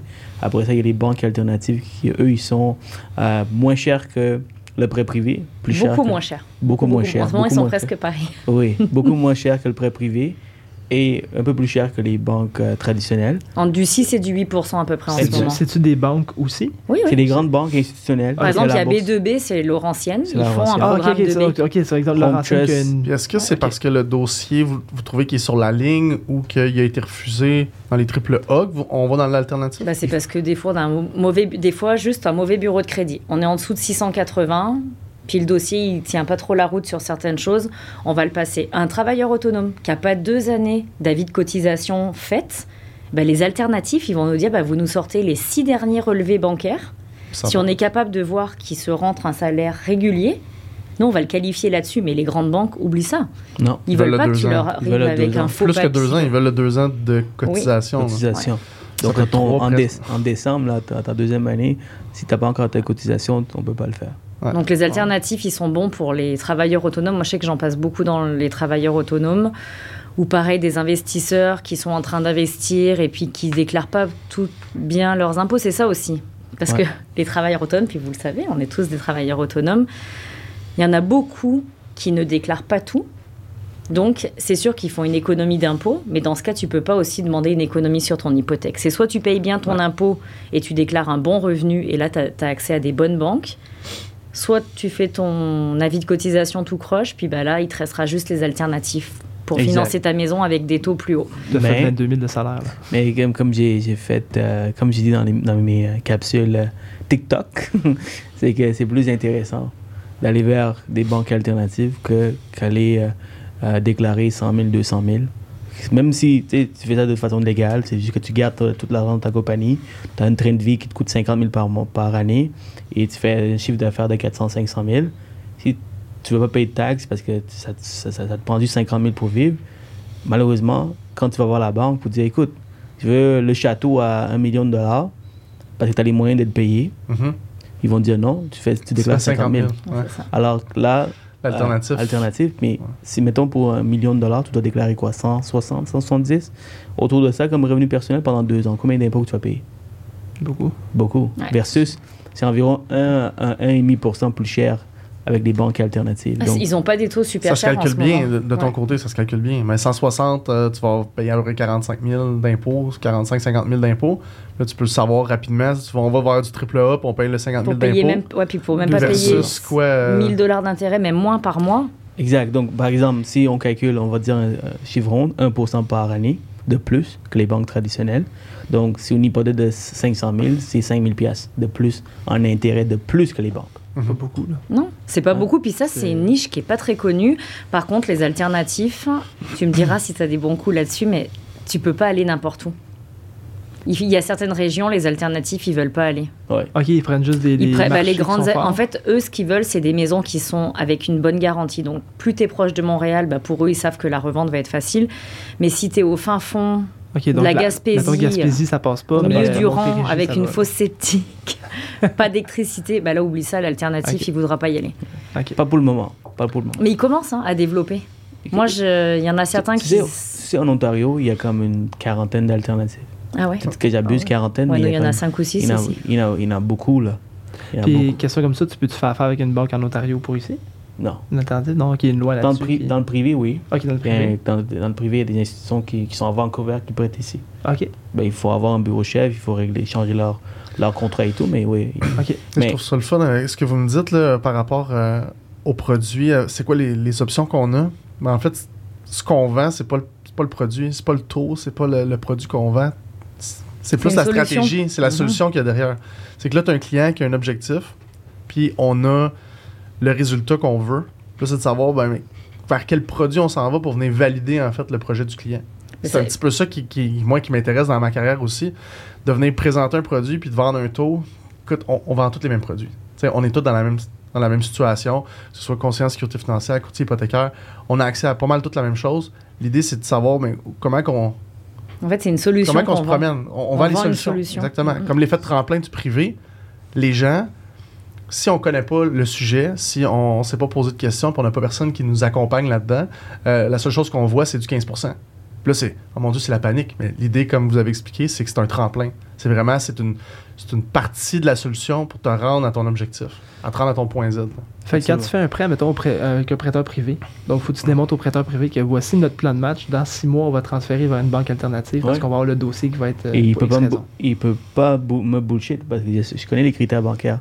OK. Alors, contrairement à un prêteur privé, que mettons qu'il n'y a pas de, de, de- il y a pas son permis de courtier hypothécaire ou il connaît pas les critères, qu'il- si- surtout s'il ne travaille pas avec un courtier hypothécaire, il peut, il peut accepter ton dossier. Mhm. Tandis que nous, quand on passe par un courtier hypothécaire, on s'assure vraiment que le privé, c'est une sol- bonne solution aujourd'hui, OK. et une bonne, aussi une bonne solution pour demain. OK. Ça veut dire qu'il y a une porte de sortie. ouais. OK. Dans un cas, où on parlait tantôt de deux ans de revenus, ça pourrait être une option de, de, de faire juste un transit pendant, mettons, six mois, d'avoir la propriété là parce qu'il y a une opportunité. Puis après ça, aussitôt qu'on a le revenu qui est admissible, ben là, on transfère. Puis on Mais a... quand, tu, quand tu rentres là-dedans, là, avec moi, là, je vais te convaincre de rester avec eux. Surtout avec les banques alternatives. C'est-à-dire, comme par exemple, si tu veux déclarer Ouais. versus tu veux euh, payer plus en intérêt, mais je, je te donne le- les statistiques, les datas de combien ça te coûte, puis tu vas vouloir rester avec une banque alternative pour l'éternité. C'est une banque comme une autre, c'est Ça 25, offre les 20 mêmes produits. 25, 25 ans d'amortissement ou jusqu'à 30 ans, capital intérêt. Alors, tu peux juste simplement payer euh, en prépaiement. Chaque année, tu mets un gros montant d'argent pour réduire si tu es capable de sortir de l'argent de ta compagnie pour pouvoir le faire. Mais c'est juste c'est pour une niche de clientèle. Quelqu'un qui est salarié, c'est quoi l'impact? Il n'y a pas vraiment d'impact. C'est notre game. C'est C'est notre game. C'est vraiment l'entrepreneur puis les, les travailleurs autonomes, qu'est-ce qu'ils peuvent déclarer ou pas. Puis c'est là qu'il y, a un- qu'il y a un effet là, qu'on peut venir. Exact, exact. Donc, c'est ça. Donc, avec les salariés, c'est du court terme. Donc, un an. Les salariés vont rentrer plus parce qu'ils ont mauvais crédit ou parce qu'ils ont une proposition. C'est c'est quoi le crédit qu'ils acceptent euh, rendu à l'alternative? c'est- Euh, Ils acceptent un crédit, euh, même à 400, ils peuvent accepter. Ah fait oui, déjà, ok. j'ai déjà fait partie des dossiers à 400, ouais. Ouais, puis il y en a certains qui ont, en fait, plus votre bureau de crédit est joli, il y en a certains qu'on on passe dans des prêts alternatifs avec des super bonnes cotes de crédit, mais parce que le revenu ne suit pas. bah, ils vont quand même aussi avoir des taux privilégiés. Ça dépend, il y a plein de critères dans l'alternatif. pour. euh, c'est dur de donner un taux comme ça en alternatif. Ça dépend du, du critère total du dossier. La cote de crédit, la mise de fonds, il y a plein de petites choses. Si tu coches toutes les cases, bah, tu auras peut-être un taux d'intérêt qui va peut-être pratiquement être à quelques points près proche d'un Oui. d'une Sans banque avoir A. à tout déclarer, en fait, mais avoir quelque chose qui te correspond bien. Exact. Puis encore, guys, pour ceux qui écoutent, gouvernement, si nous, nous écoutent, tout à fait légal. tout à fait légal. tout à fait légal. Qu'est-ce qu'on fait ici? C'est vraiment des options. Ouais. euh, pour ceux qui, ne- qui gardent dans leur compagnie tout leur argent. ouais. C'est ça. Mm. Ah, Pour pas, pour pas avoir euh, Ah, de pas d'évasion fiscale. là, Non, non, il faut déclarer, demander, C'est ouais, ça. c'est ça. Il faut déclarer, guys. C'est C'est ceux ça. qui veulent juste déclarer plus tard. C'est la joke que j'ai dit, c'est que. Euh, On doit toujours y a- déclarer. Il y a deux choses que tu peux jamais éviter. La mort. ta mort et Les la impôts. déclaration La personnelle. mort et Exact. l'impôt. Exact. Euh, je vais te demander justement de- au niveau des alternatifs. Oui. Euh, quand tu t'es décidé que tu ah, je vais m'aller plus dans l'alternatif puis aider les autres courtiers hypothécaires là-dedans, puis de vraiment te spécialiser dans cette niche-là, Mhm. euh, pourquoi tu t'es mis là-dedans et non aller dans le vraiment dans le là où est-ce que le- le- il y a plus de tartes si on veut? Ouais, c'est c'est parce que j'avais l'opportunité de travailler pour cette personne qui faisait que du alternatif privé. Et quand j'ai goûté à ce- cette opportunité, euh, j'ai j'ai regardé un peu toutes les autres possibilités dans le, dans le courtage. Et dans le courtage hypothécaire, il y a tellement de possibilités. Il y a le courtage euh, commercial, résidentiel, travail autonome. Tu, sais, tu peux te spécialiser dans plusieurs niches. Mais c'est ça qui m'intéressait le plus. Puis je voyais que à long terme, il y avait euh, il y a- la possibilité de grandir était, était plus, était plus attirant. C'est-à-dire que moi, mon objectif, quand j'ai commencé, je me suis dit, OK, dans le privé, je suis capable de parler avec des investisseurs qui ont plusieurs millions de dollars. Donc, ça va me permettre de comprendre leur mindset, de, de, cour- de- de les courtoyer, puis voir comment ils ont fait leur argent. Et un jour, devenir prêteur privé, placer leur argent pour eux. Alors, tout ça, c'était des possibilités. T'es Oui. prêteur privé, il me semble. hein? Absolument. Ouais, c'est ça, ah oui. Absolument. Bien sûr, quand tu comprends la game et quand tu sais qu'il y a cette possibilité, donc j'ai commencé en, en tant que courtier hypothécaire. J'ai j'ai commencé à grandir mon réseau, puis aujourd'hui, des gens veulent placer leur argent à travers, à travers, euh, à travers moi, tout simplement. Puis est-ce que tu as une, euh, une ligne à pas franchir vu que tu es le prêteur? Est-ce que tu peux faire ton propre Il, dossier? il faut divulguer. Il faut divulguer. Il faut tout divulguer. Si mettons que tu es courtier, tu- faut tout- euh, il faut divulguer à l'AMF comme quand on est courtier et prêteur. Mais est-ce que dans le même dossier, tu peux être le prêteur du dossier que tu es courtier? Il faut di- divulguer. OK. Ouais. Mais on Ok. peut faire le- les deux. On Exact. peut faire les, les deux rôles. Exact. OK. Il faut divulguer. Ok. Tout simplement. Cool. Good. Et Qu'est-ce qui t'a fait en sorte, outre connaître la game, puis de, de voir qu'il y avait un plus-value pour toi, mais combien d'argent en banque, sans avoir à dire combien tu as eu en banque avant de, de te lancer là-dedans, mais qu'est-ce qui a été le, le move de dire, bon, OK, là, je deviens prêteur? là? T'as-tu utilisé de l'équité? T'as-tu utilisé de l'argent qu'on Prêt- avait cash? Comment que t'as Ah, le prêteur, ok, ok. Ben, en fait, pour euh, devenir prêteur? c'est dans, le- dans le prêt privé, on peut être gestionnaire ou prê- prêter ton propre argent. Et moi, je suis gestionnaire. Ok. Donc, encore là, ça passe. euh, c'est la raison pour qu'on est capable d'être courtier et prêteur. Donc, techniquement, sur papier, je suis pas le prêteur, je suis juste le gestionnaire. OK. Donc, il y a des, des gens, des investisseurs. exactement, des, des investisseurs Ok. qui ont plusieurs millions de dollars, que eux, ils veulent pas avoir le tracas de trouver le, le- le dossier, de, de gérer Donc les toi, problèmes. C'est toi qui fais toute. euh, J'ai fait la souscription du prêt, mais c'est eux le prêteur, c'est eux qui sont euh, dans le dossier, fait juste orchestrer le T'es le porte-parole du Exactement, prêteur. exactement. Puis, moi, j'ai une question en tant que gestionnaire de prêt privé. Est-ce que tu as ton propre notaire? Parce que généralement, C'est pas tous les notaires qui font ce genre. Oui, idéal- idéalement, il faut avoir le propre- ton, ton, propre, propre notaire, notaire. parce que de un, si on, on, fait, on, fait affaire, on fait affaire avec un, un nouveau notaire, les contrats, il faut retravailler le contrat. Et les notaires, ils comprennent peut-être pas notre contrat, il faut qu'on explique. C'est spécifique. C'est même, c'est. toujours le même. C'est vraiment la chaîne au complet qui est une niche. Là. Que ça, Oh. ça, ça va vraiment pour un, un notaire spécifique, un prêteur privé qui est un Ben- prêteur privé, qui- avec un, un courtier hypothécaire qui connaît le, le prêtage privé. Étant donné qu'on prête un- partout, par exemple, ben, dans- chez nous, on prête partout, donc euh, on a des notaires un peu, un peu partout euh, qui, qui savent notre Tu contrat. prêtes au fond de la Gaspésie Si le deal est là, si la, la- la- Si la bâtisse, ça vaut le coup, puis qu'il y a un potentiel, c'est toujours ça. Parce que est-ce que tu as aussi tes propres évaluateurs? Euh, oui, absolument, absolument. Absolument. Ça aussi, Mes- c'est important. Mes yeux, par exemple, si je suis en Gaspésie, mes yeux, c'est mes évaluateurs. Ouais. Alors, si je, je réfère, je prends l'évaluateur du, du, du client, ça se peut que.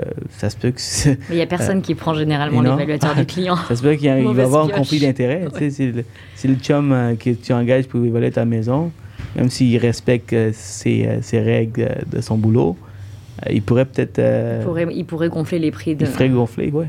Puis, question comme ça, en tant que, que prêteur privé, pourquoi un évaluateur et non un inspecteur? C'est une très bonne question. C'est pas la même chose déjà. C'est pas une pas la même job, chose. c'est pas une job, ça c'est sûr. Mais Exact. la raison pour laquelle je pose la question, c'est parce que moi je suis inspecteur. Ouais. Puis ça arrive des fois que je fais l'inspection en même temps que l'évaluateur est là. Ouais. Puis moi je vois, exemple, des fissures de fondation. Puis je sais qu'il y a un mouvement de la fondation qui est eu, donc ça va peut-être prendre un pieutage, il y a peut-être des problèmes de drain français. Je, je- je vois les signes. Puis moi je vois les signes de pièces qui montent dans ma tête. Puis l'évaluateur, lui, il fait fondation en, bloc, en, en béton, c'est beau. On passe, à- on passe à d'autres choses. Il va pas évaluer la fissure et le, le- le Ouais. mouvement de la fondation. T'as raison. Donc, c'est sûr que dans le monde idéal, on devrait avoir une inspection et une évaluation. Fait qu'il faut que j'aille chercher.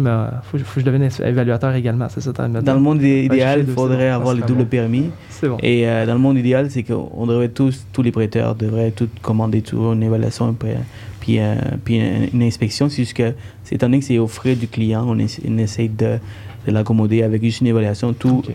Quand c'est un bon évaluateur, il est capable de, il peut pas rentrer en détail sur, euh, sur le, le travail d'un inspecteur, mais il peut peut-être remarquer des choses que Ok. l'œil nu peut remarquer. Ok, des fois, il peut, inscrire, dans ouais. certaines choses. Puis dans, dans, tout- dans tous les cas, dans un achat, euh, il y a tout souvent une inspection. Alors, euh, le client a déjà payé l'inspection. Nous, on, c'est bon. on, a, on, on a juste besoin de comm- commander une évaluation. Mais seulement pour des refis, que là, on, doit, on, on évite une inspection avec une évaluation. Ok. On, fait, on fait passer. Ben, c'est ça, en fait, chez moi, j'ai voulu refinancer, puis euh, il y a- la banque a envoyé un évaluateur. Ouais. Et puis l'évaluateur, il, a- il a regardé mon vide sanitaire. Là. Puis là, il a dit Ok, c'est beau, euh, fondation Pierre et Moellon, euh, j'ai une vieille maison. là. Puis là, il regarde des, certaines choses, c'est beau, il est parti. Je me dis My God. Il a pas vu la moi, je, moi, je sais que j'ai une poutre qui est fendue, que j'ai un affaissement. là. Moi, je sais que c'est- J'espère que tu l'as pas dit. Non, non, mais je l'ai Voilà. parti. Ben non, je- moi, je sais, c'est pas grand chose à réparer, je suis là-dedans, c'est correct. Mais je me dis, mais il a même pas pris en compte un potentiel Tu, mouvement tu- de la tu veux que je te structure. dise quelque chose, Mathieu? Je tombe à terre. Pendant la Covid, et puis toi, tu as dû en avoir des dossiers comme ça. Moi, j'avais des clients qui m'ont dit Oui, l'inspecteur, il est venu, il était dans sa voiture, il a fait une photo, il est reparti. Ouais, non, c'est pas l'inspecteur, ça. Non, pardon, euh, l'évaluateur. L'évaluateur, ok. Donc, moi, j'ai reçu des approbations suite à l'évaluation de la banque où on savait que l'évaluateur s'était promené dans sa voiture, a pris une photo par sa fenêtre et est parti.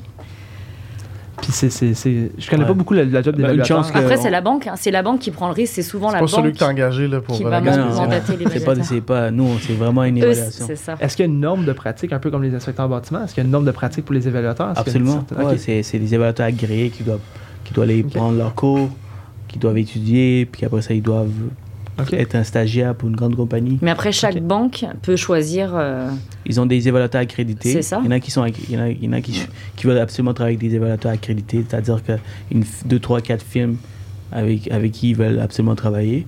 D'autres qui prennent n'importe qui. Donc, si moi j'étais la banque, c'est sûr que j'aurais des règles un peu plus spécifiques. Mais étant donné que c'est des. Les banques, c'est pas leur argent. Alors, Ouais, tu vois, donc euh, ils veulent que ça soit le plus facile pour eux. Les banques, qu'est-ce qu'ils veulent? Ils veulent faire passer tous les dossiers. Mm. S'ils n'avaient pas tous les Ils règles. veulent pas prendre trop de risques, mais ils- Si- S'il n'y avait, il y avait pas de règles du tout, croyez-moi, les banques, ils vous, ils vous feraient passer tous les dossiers. Parce que c'est pas, le- c'est pas eux qui prennent le risque, c'est l'assureur. des fois, ils en font passer certains. Voilà. Je vais te demander ça tantôt. Euh, quand tu es dans le prêt alternatif ou dans les prêts privés, j'imagine que tu n'as pas d'assureur, tu n'as pas de SHL ou Sogin, Non. ou etc. Tu n'en as pas de ça? Non, t'as pas Ok. de tout ça. C'est pour ça que à la base, ça commence à 20% de mise de fonds. OK, pour assurer une certaine sécurité au prêt. Exactement. OK. Dans le privé, 25. OK. Privé, privé c'est 25, puis 25, puis on se rend. c'est 20. Des fois, il y a des prêteurs qui haut. demandent jusqu'à 30% maintenant. Ah oui, OK. 70%. Suivant aussi le dossier, souvent c'est l'entièreté du dossier qui est étudiée. C'est pas juste, tiens, on va vous donner 20 pour vous. Non, c'est vraiment une étude complète du dossier. OK. Ils veulent pas prendre de risques. hein. C'est vraiment du cas par cas, là. Par exemple, un, un client qui vend sa propriété, euh, il, veut faire, il veut faire un peu de home staging euh, pour, aller, pour aller chercher un peu plus d'acheteurs. Il pourrait, on pourrait faire une exception d'aller jusqu'à 76-77% de ratio pré-valeur, OK. un peu plus que ce que les, les prêteurs privés à la base ils vont, ils vont accepter, qui est 75. Donc, quand la porte de sortie est là, ils vont vendre la propriété, il est déjà affiché à vendre. On peut, faire, on peut prendre, on peut prendre ce, ce genre d'exception, mais c'est du, vraiment du cas par cas. Donc, euh, tout est possible dans le privé.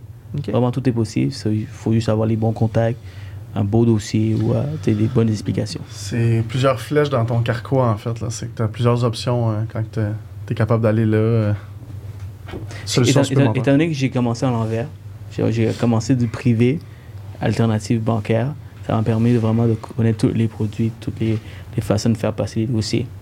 Et euh, tout courtier, tout courtier hypothécaire devrait avoir euh, une certaine base du privé ou alternatif. C'est- la, raison pourquoi euh, les clients nous, nous contactent, c'est-à-dire qu'on est là pour offrir des solutions, étant donné qu'on travaille avec la majorité des banques, on devrait connaître ces solutions. Même le commerçant, on devrait connaître. Mais après, tu dois décider est-ce que tu prends le dossier, est-ce que tu es capable de le faire, ou tu travailles avec quelqu'un. Mais il faut jamais dire non. Il faut toujours avoir quelqu'un. avoir une solution. Puis le privé, moi je m'en sers pour une autre façon. Moi je fais pas des dossiers comme Serrou, euh, mais moi je m'en suis servi beaucoup pendant la Covid pour avoir des lettres de privé quand j'avais des délais de financement qui étaient finis. Le client il savait que dans 24 heures on allait perdre la maison pour l'offre d'achat numéro 2 qui allait rentrer. Et là je leur dis bah, si vous voulez, on peut contacter un prêteur privé. Il va analyser le dossier, il va vous, il va vous accorder le prêt privé. Ça coûte 2000 dollars. On va avoir une promesse d'achat avec euh, tout le financement dessus accordé. Puis on va attendre que la banque nous donne notre financement dans 2-3 jours. Ça nous évitait de perdre des ventes. Par contre, si la banque, donc la banque A, refusait l'hypothèque, le client merde. était pris avec le privé. Pendant Donc combien ça, de temps? Bah pour euh, ju- jusqu'à ce qu'on puisse représenter euh, la maison. Donc ça, tu le fais, tu l'expliques bien aux clients, ils le savent. Mais moi, ça m'est arrivé pour des gens qui achetaient des terrains un peu niche, coincés dans des endroits qui est le dernier terrain du village. Et ils se disaient, allez, moi, je suis prête à mettre 2000 dollars de plus. Puis on savait que le dossier, tu sais, on le fait sur des dossiers triple A, là, des super bonnes cotes de crédit, beaucoup de mise de fonds. On sait que c'est juste qu'à un moment, on avait des délais de trois semaines avec les prêteurs A. Et avec les courtiers immobiliers, ils nous donnaient 15 jours. Donc on, avait, on savait que ça allait pas marcher. Aïe, aïe, aïe. Donc on avait quand même toujours... Ça, c'est quand même une alternative qu'on peut utiliser. Mais par contre, si avec le prêteur A, le dossier plante, le client a quand même pas le choix d'aller avec le prêteur privé. Wow. Donc euh, ça, c'est quand même en toute connaissance de cause, puis on l'explique bien aux clients. Mhm. Donc ça, ça a pu nous sauver quelques dossiers aussi. Ouais, Toi, je sais ça, pas si tu l'utilises Oh oui, aussi. je, je- je l'ai fait plusieurs fois, beaucoup de fois même. Euh, beaucoup trop. Euh, mais mais euh, si un courtier nous écoute aujourd'hui, un courtier hypothécaire, guys, informez-vous parce que c'est du moment que tu, tu utilises ce genre de stratégie, il faut que tu sois pris avec. 100, 400% certain que le dossier va passer. Bah, c'est souvent Si- que déjà, souvent, toutes tes conditions sont remplies. C'est juste Voilà. qu'on est. Moi, ça m'est arrivé les vendredis soirs, 4 heures. La banque, qui te répond pas. Ton directeur de compte te dit oui, le dossier, il est bon, mais on peut pas te donner de lettre, tout est fermé. Bah, tu dis, bah là. Voilà, c'est toi qui Ça, c'est risque. ça, c'est 500%. euh, Ouais, certain là, que ça Là, passe. sûr. Moi, je l'ai toujours fait en étant sûr à 2000% que mon dossier, il passait, puis d'avoir vérifié avec des courtiers, des fois plus âgés, leur dire reviens voir mon dossier. Oui, oui, c'est bon. Parce que ça, c'est sûr. Puis que le client soit sûr de le comprendre aussi à 100%. Ouais, Puis là, tu dis à ton client, va pas t'acheter une BMW en fin de semaine. Attends. ça aussi. Non, puis souvent, ces dossiers-là, c'est des clients souvent fortunés. vises, là? Moi, c'est des clients souvent qui étaient capables de Ah oui. payer leur terrain cash ou leur maison cash. Donc, c'est des gens, ils se seraient même pas rendus au prêt privé, ils l'auraient sorti de leurs économies pour la payer. Quitte à la refinancer euh, Ouais, ok. 3-4 mois plus tard. Donc c'est quand même, ça s'applique pas pour tous les clients. Ouais. Mais euh, Il faut, il faut avoir les moyens d'aller dans le privé si jamais ça, ça. cause, ça cause Ouais. problème. Il faut que il, faut qu'ils acceptent le plan B si jamais ça fonctionne pas. Ben, c'est sûr qu'on voit la- vraiment l'avantage d'un courtier hypothécaire au lieu d'aller directement avec une banque. Comme j'avais déjà dit dans nos podcasts, j'avais dit que le, un, un- aller vers une banque, c'est une, une couleur de l'arc-en-ciel, c'est toutes les teintes du bleu. Mais quand tu fais affaire avec un courtier hypothécaire, tu vu fais, celle-là. tu fais affaire avec l'arc-en-ciel au complet. Puis, c'est- c'est là justement que les solutions, la banque va jamais te dire, euh, par exemple, tu vas chez une banque, elle va jamais te dire, oh, ce serait mieux chez mon voisin, il pourra mieux t'aider. Il va juste te dire, ben non, je peux pas t'aider, viens m'en voir dans six mois. Moi, si notre taux cette année est assez bon, hein? C'est ça. Je vais dire que c'est voisin. pas d'autre option, ouais, c'est- bon, c'est bon.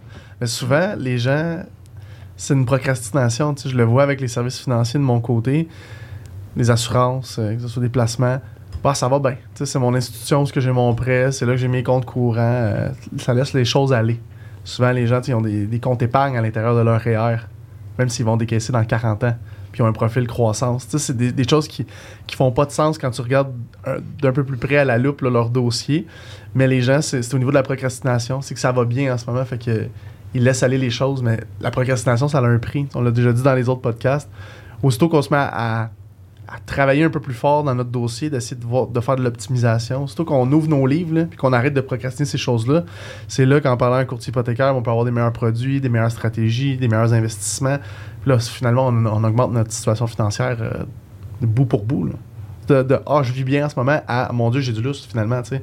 Parce que tu vas optimiser dans toutes les sphères. Fait que je pense que de vous avoir dans nos dossiers, je pense que c'est un.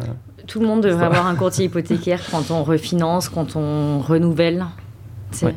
Absolument. c'est hyper important de vérifier si on peut gagner encore euh, quelques centaines vous de n'êtes pas, dollars. vous êtes pas beaucoup non plus au Québec des courtiers hypothécaires, je pense. Non, ça on n'est pas beaucoup. Non, on pas n'est pas beaucoup, non. Non, on n'est pas beaucoup moins que les courtiers immobiliers. Beaucoup. On est- Est-ce qu'on est en retard comparé au reste du Canada ou aux États-Unis dans les courtages hypothécaires? ou- Euh, certainement, certainement. Euh, ils sont comme, je, je pense qu'ils sont comme 10 000 en Ontario, juste en Oh, Ontario. wow. Mais la population est plus grande aussi. Ouais, ok. Vous êtes On est- combien au Québec?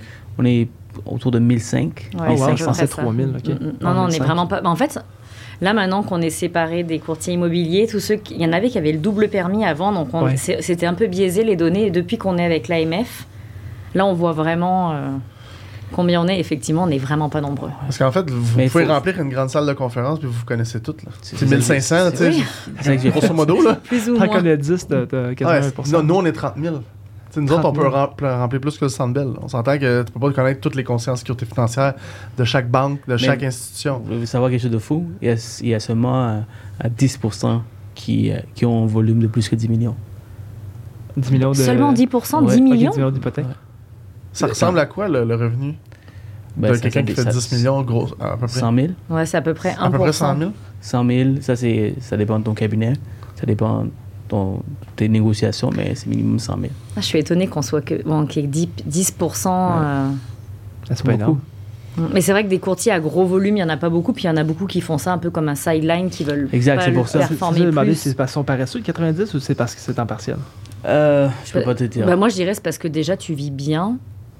Puis il y en a qui n'ont pas envie de faire plus. On n'a pas tous les ambitions de ces roues.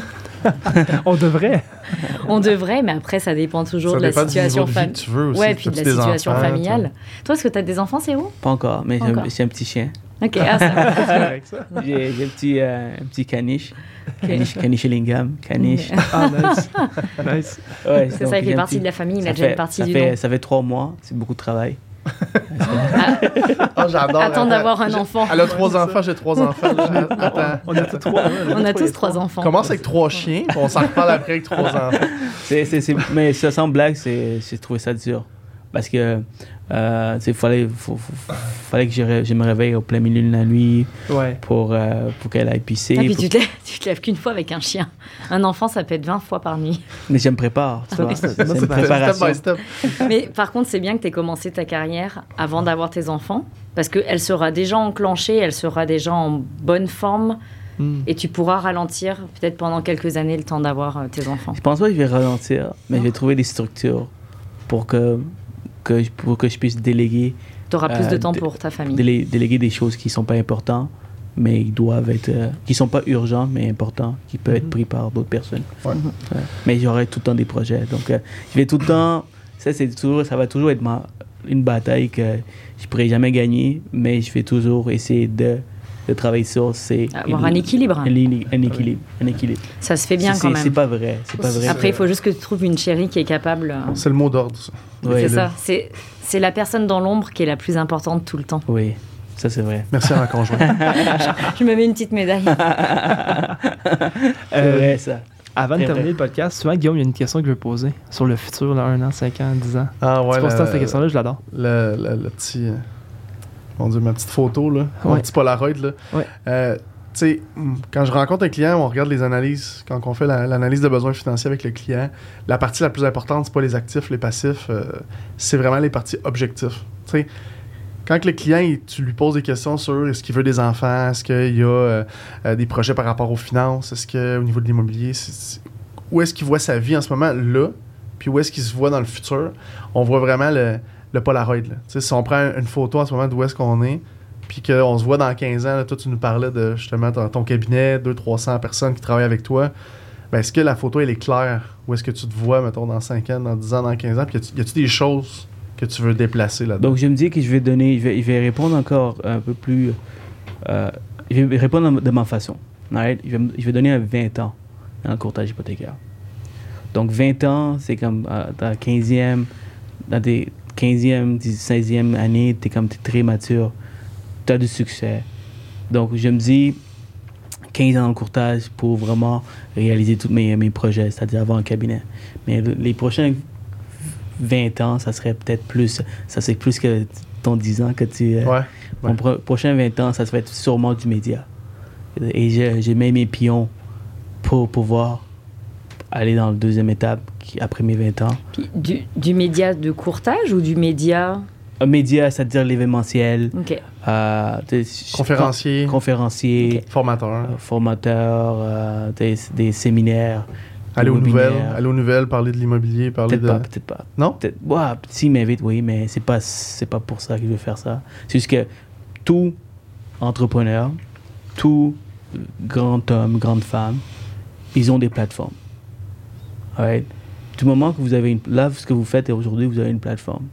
Puis les gens sont prêts à venir dans votre plateforme. Puis du moment que vous avez une plateforme, que les gens sont prêts à venir, vous les influencez la masse. Puis moi, je- mon objectif, le média, ce que ça permet de faire, c'est d'influencer la masse.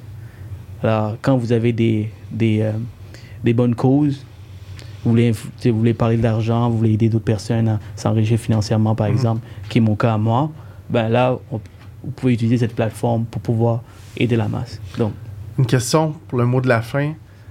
J'aimerais ça que tu nous expliques en fait, là, qu'est-ce que tu veux concrètement?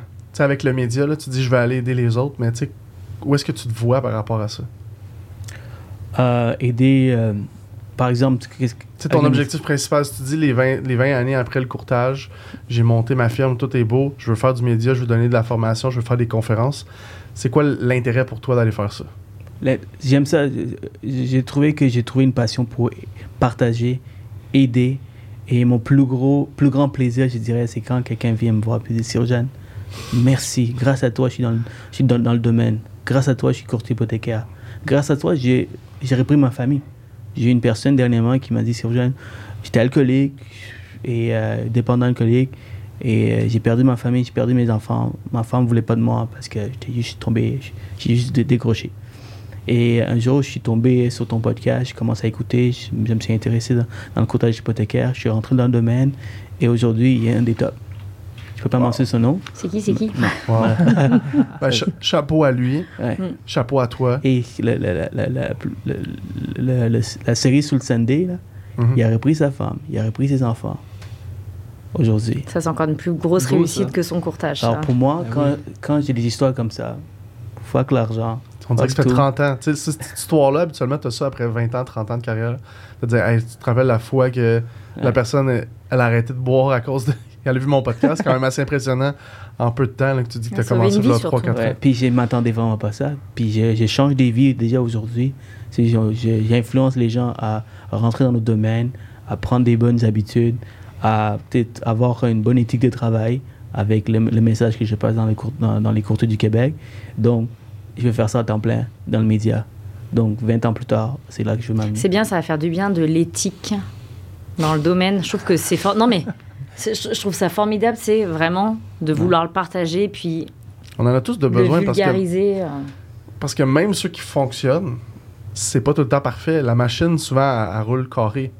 Non, Il y a il des y choses qui accrochent. Mm. Mais le fait que, tu sais, tu parlais juste au, au début, quand on a commencé le podcast, tu expliquais que tu avais deux, trois coachs. Tu vas avoir un nutritionniste, tu vas avoir ci, tu vas avoir ça. L'idée, c'est que ta machine, elle roule, puis qu'elle soit huilée, puis que tout aille bien, puis qu'il n'y ait rien qui accroche. Puis que la seconde qu'il y a quelque chose qui accroche, tout de suite, tu as des sources Ouais. d'aide qui viennent autour t'es de pour t'aider. Parce que personne n'est parfait. Ouais. Mais le, le fait de les mettre en place, ça, c'est ce, c'est ce qui fait ta force, en fait. C'est ce qui fait ton unicité parce que tu as peut-être une personne sur euh, 100 000 qui est prête à mettre l'effort de moi, j'engage tout le monde, je mets ces efforts-là puis je les mets en place. Fait que, un gros merci de nous avoir. euh, Merci. J'aimerais dire de nous avoir reçus sur le podcast. c'est toi qui nous as interviewés finalement, mais Mais ça a été une bonne, be- vraiment une belle conversation. Puis tu as raison, comme de juste euh, euh, dernière parenthèse, euh, à 23, je- je- encore je travaillais à 12 piastres de l'heure. Je faisais pas beaucoup de commissions. Puis je me rappelle, mon premier coach, c'était Yann Lajoie. Ça il me coûtait 1000 piastres par mois, puis je l'ai pris. Parce que je sais que en prenant, T'allais grandir. j'allais grandir. Puis j'avais pas les, les sous. Je, je sais que fallait que. Fallait tu que encore, Yann? Non, non, non. Non.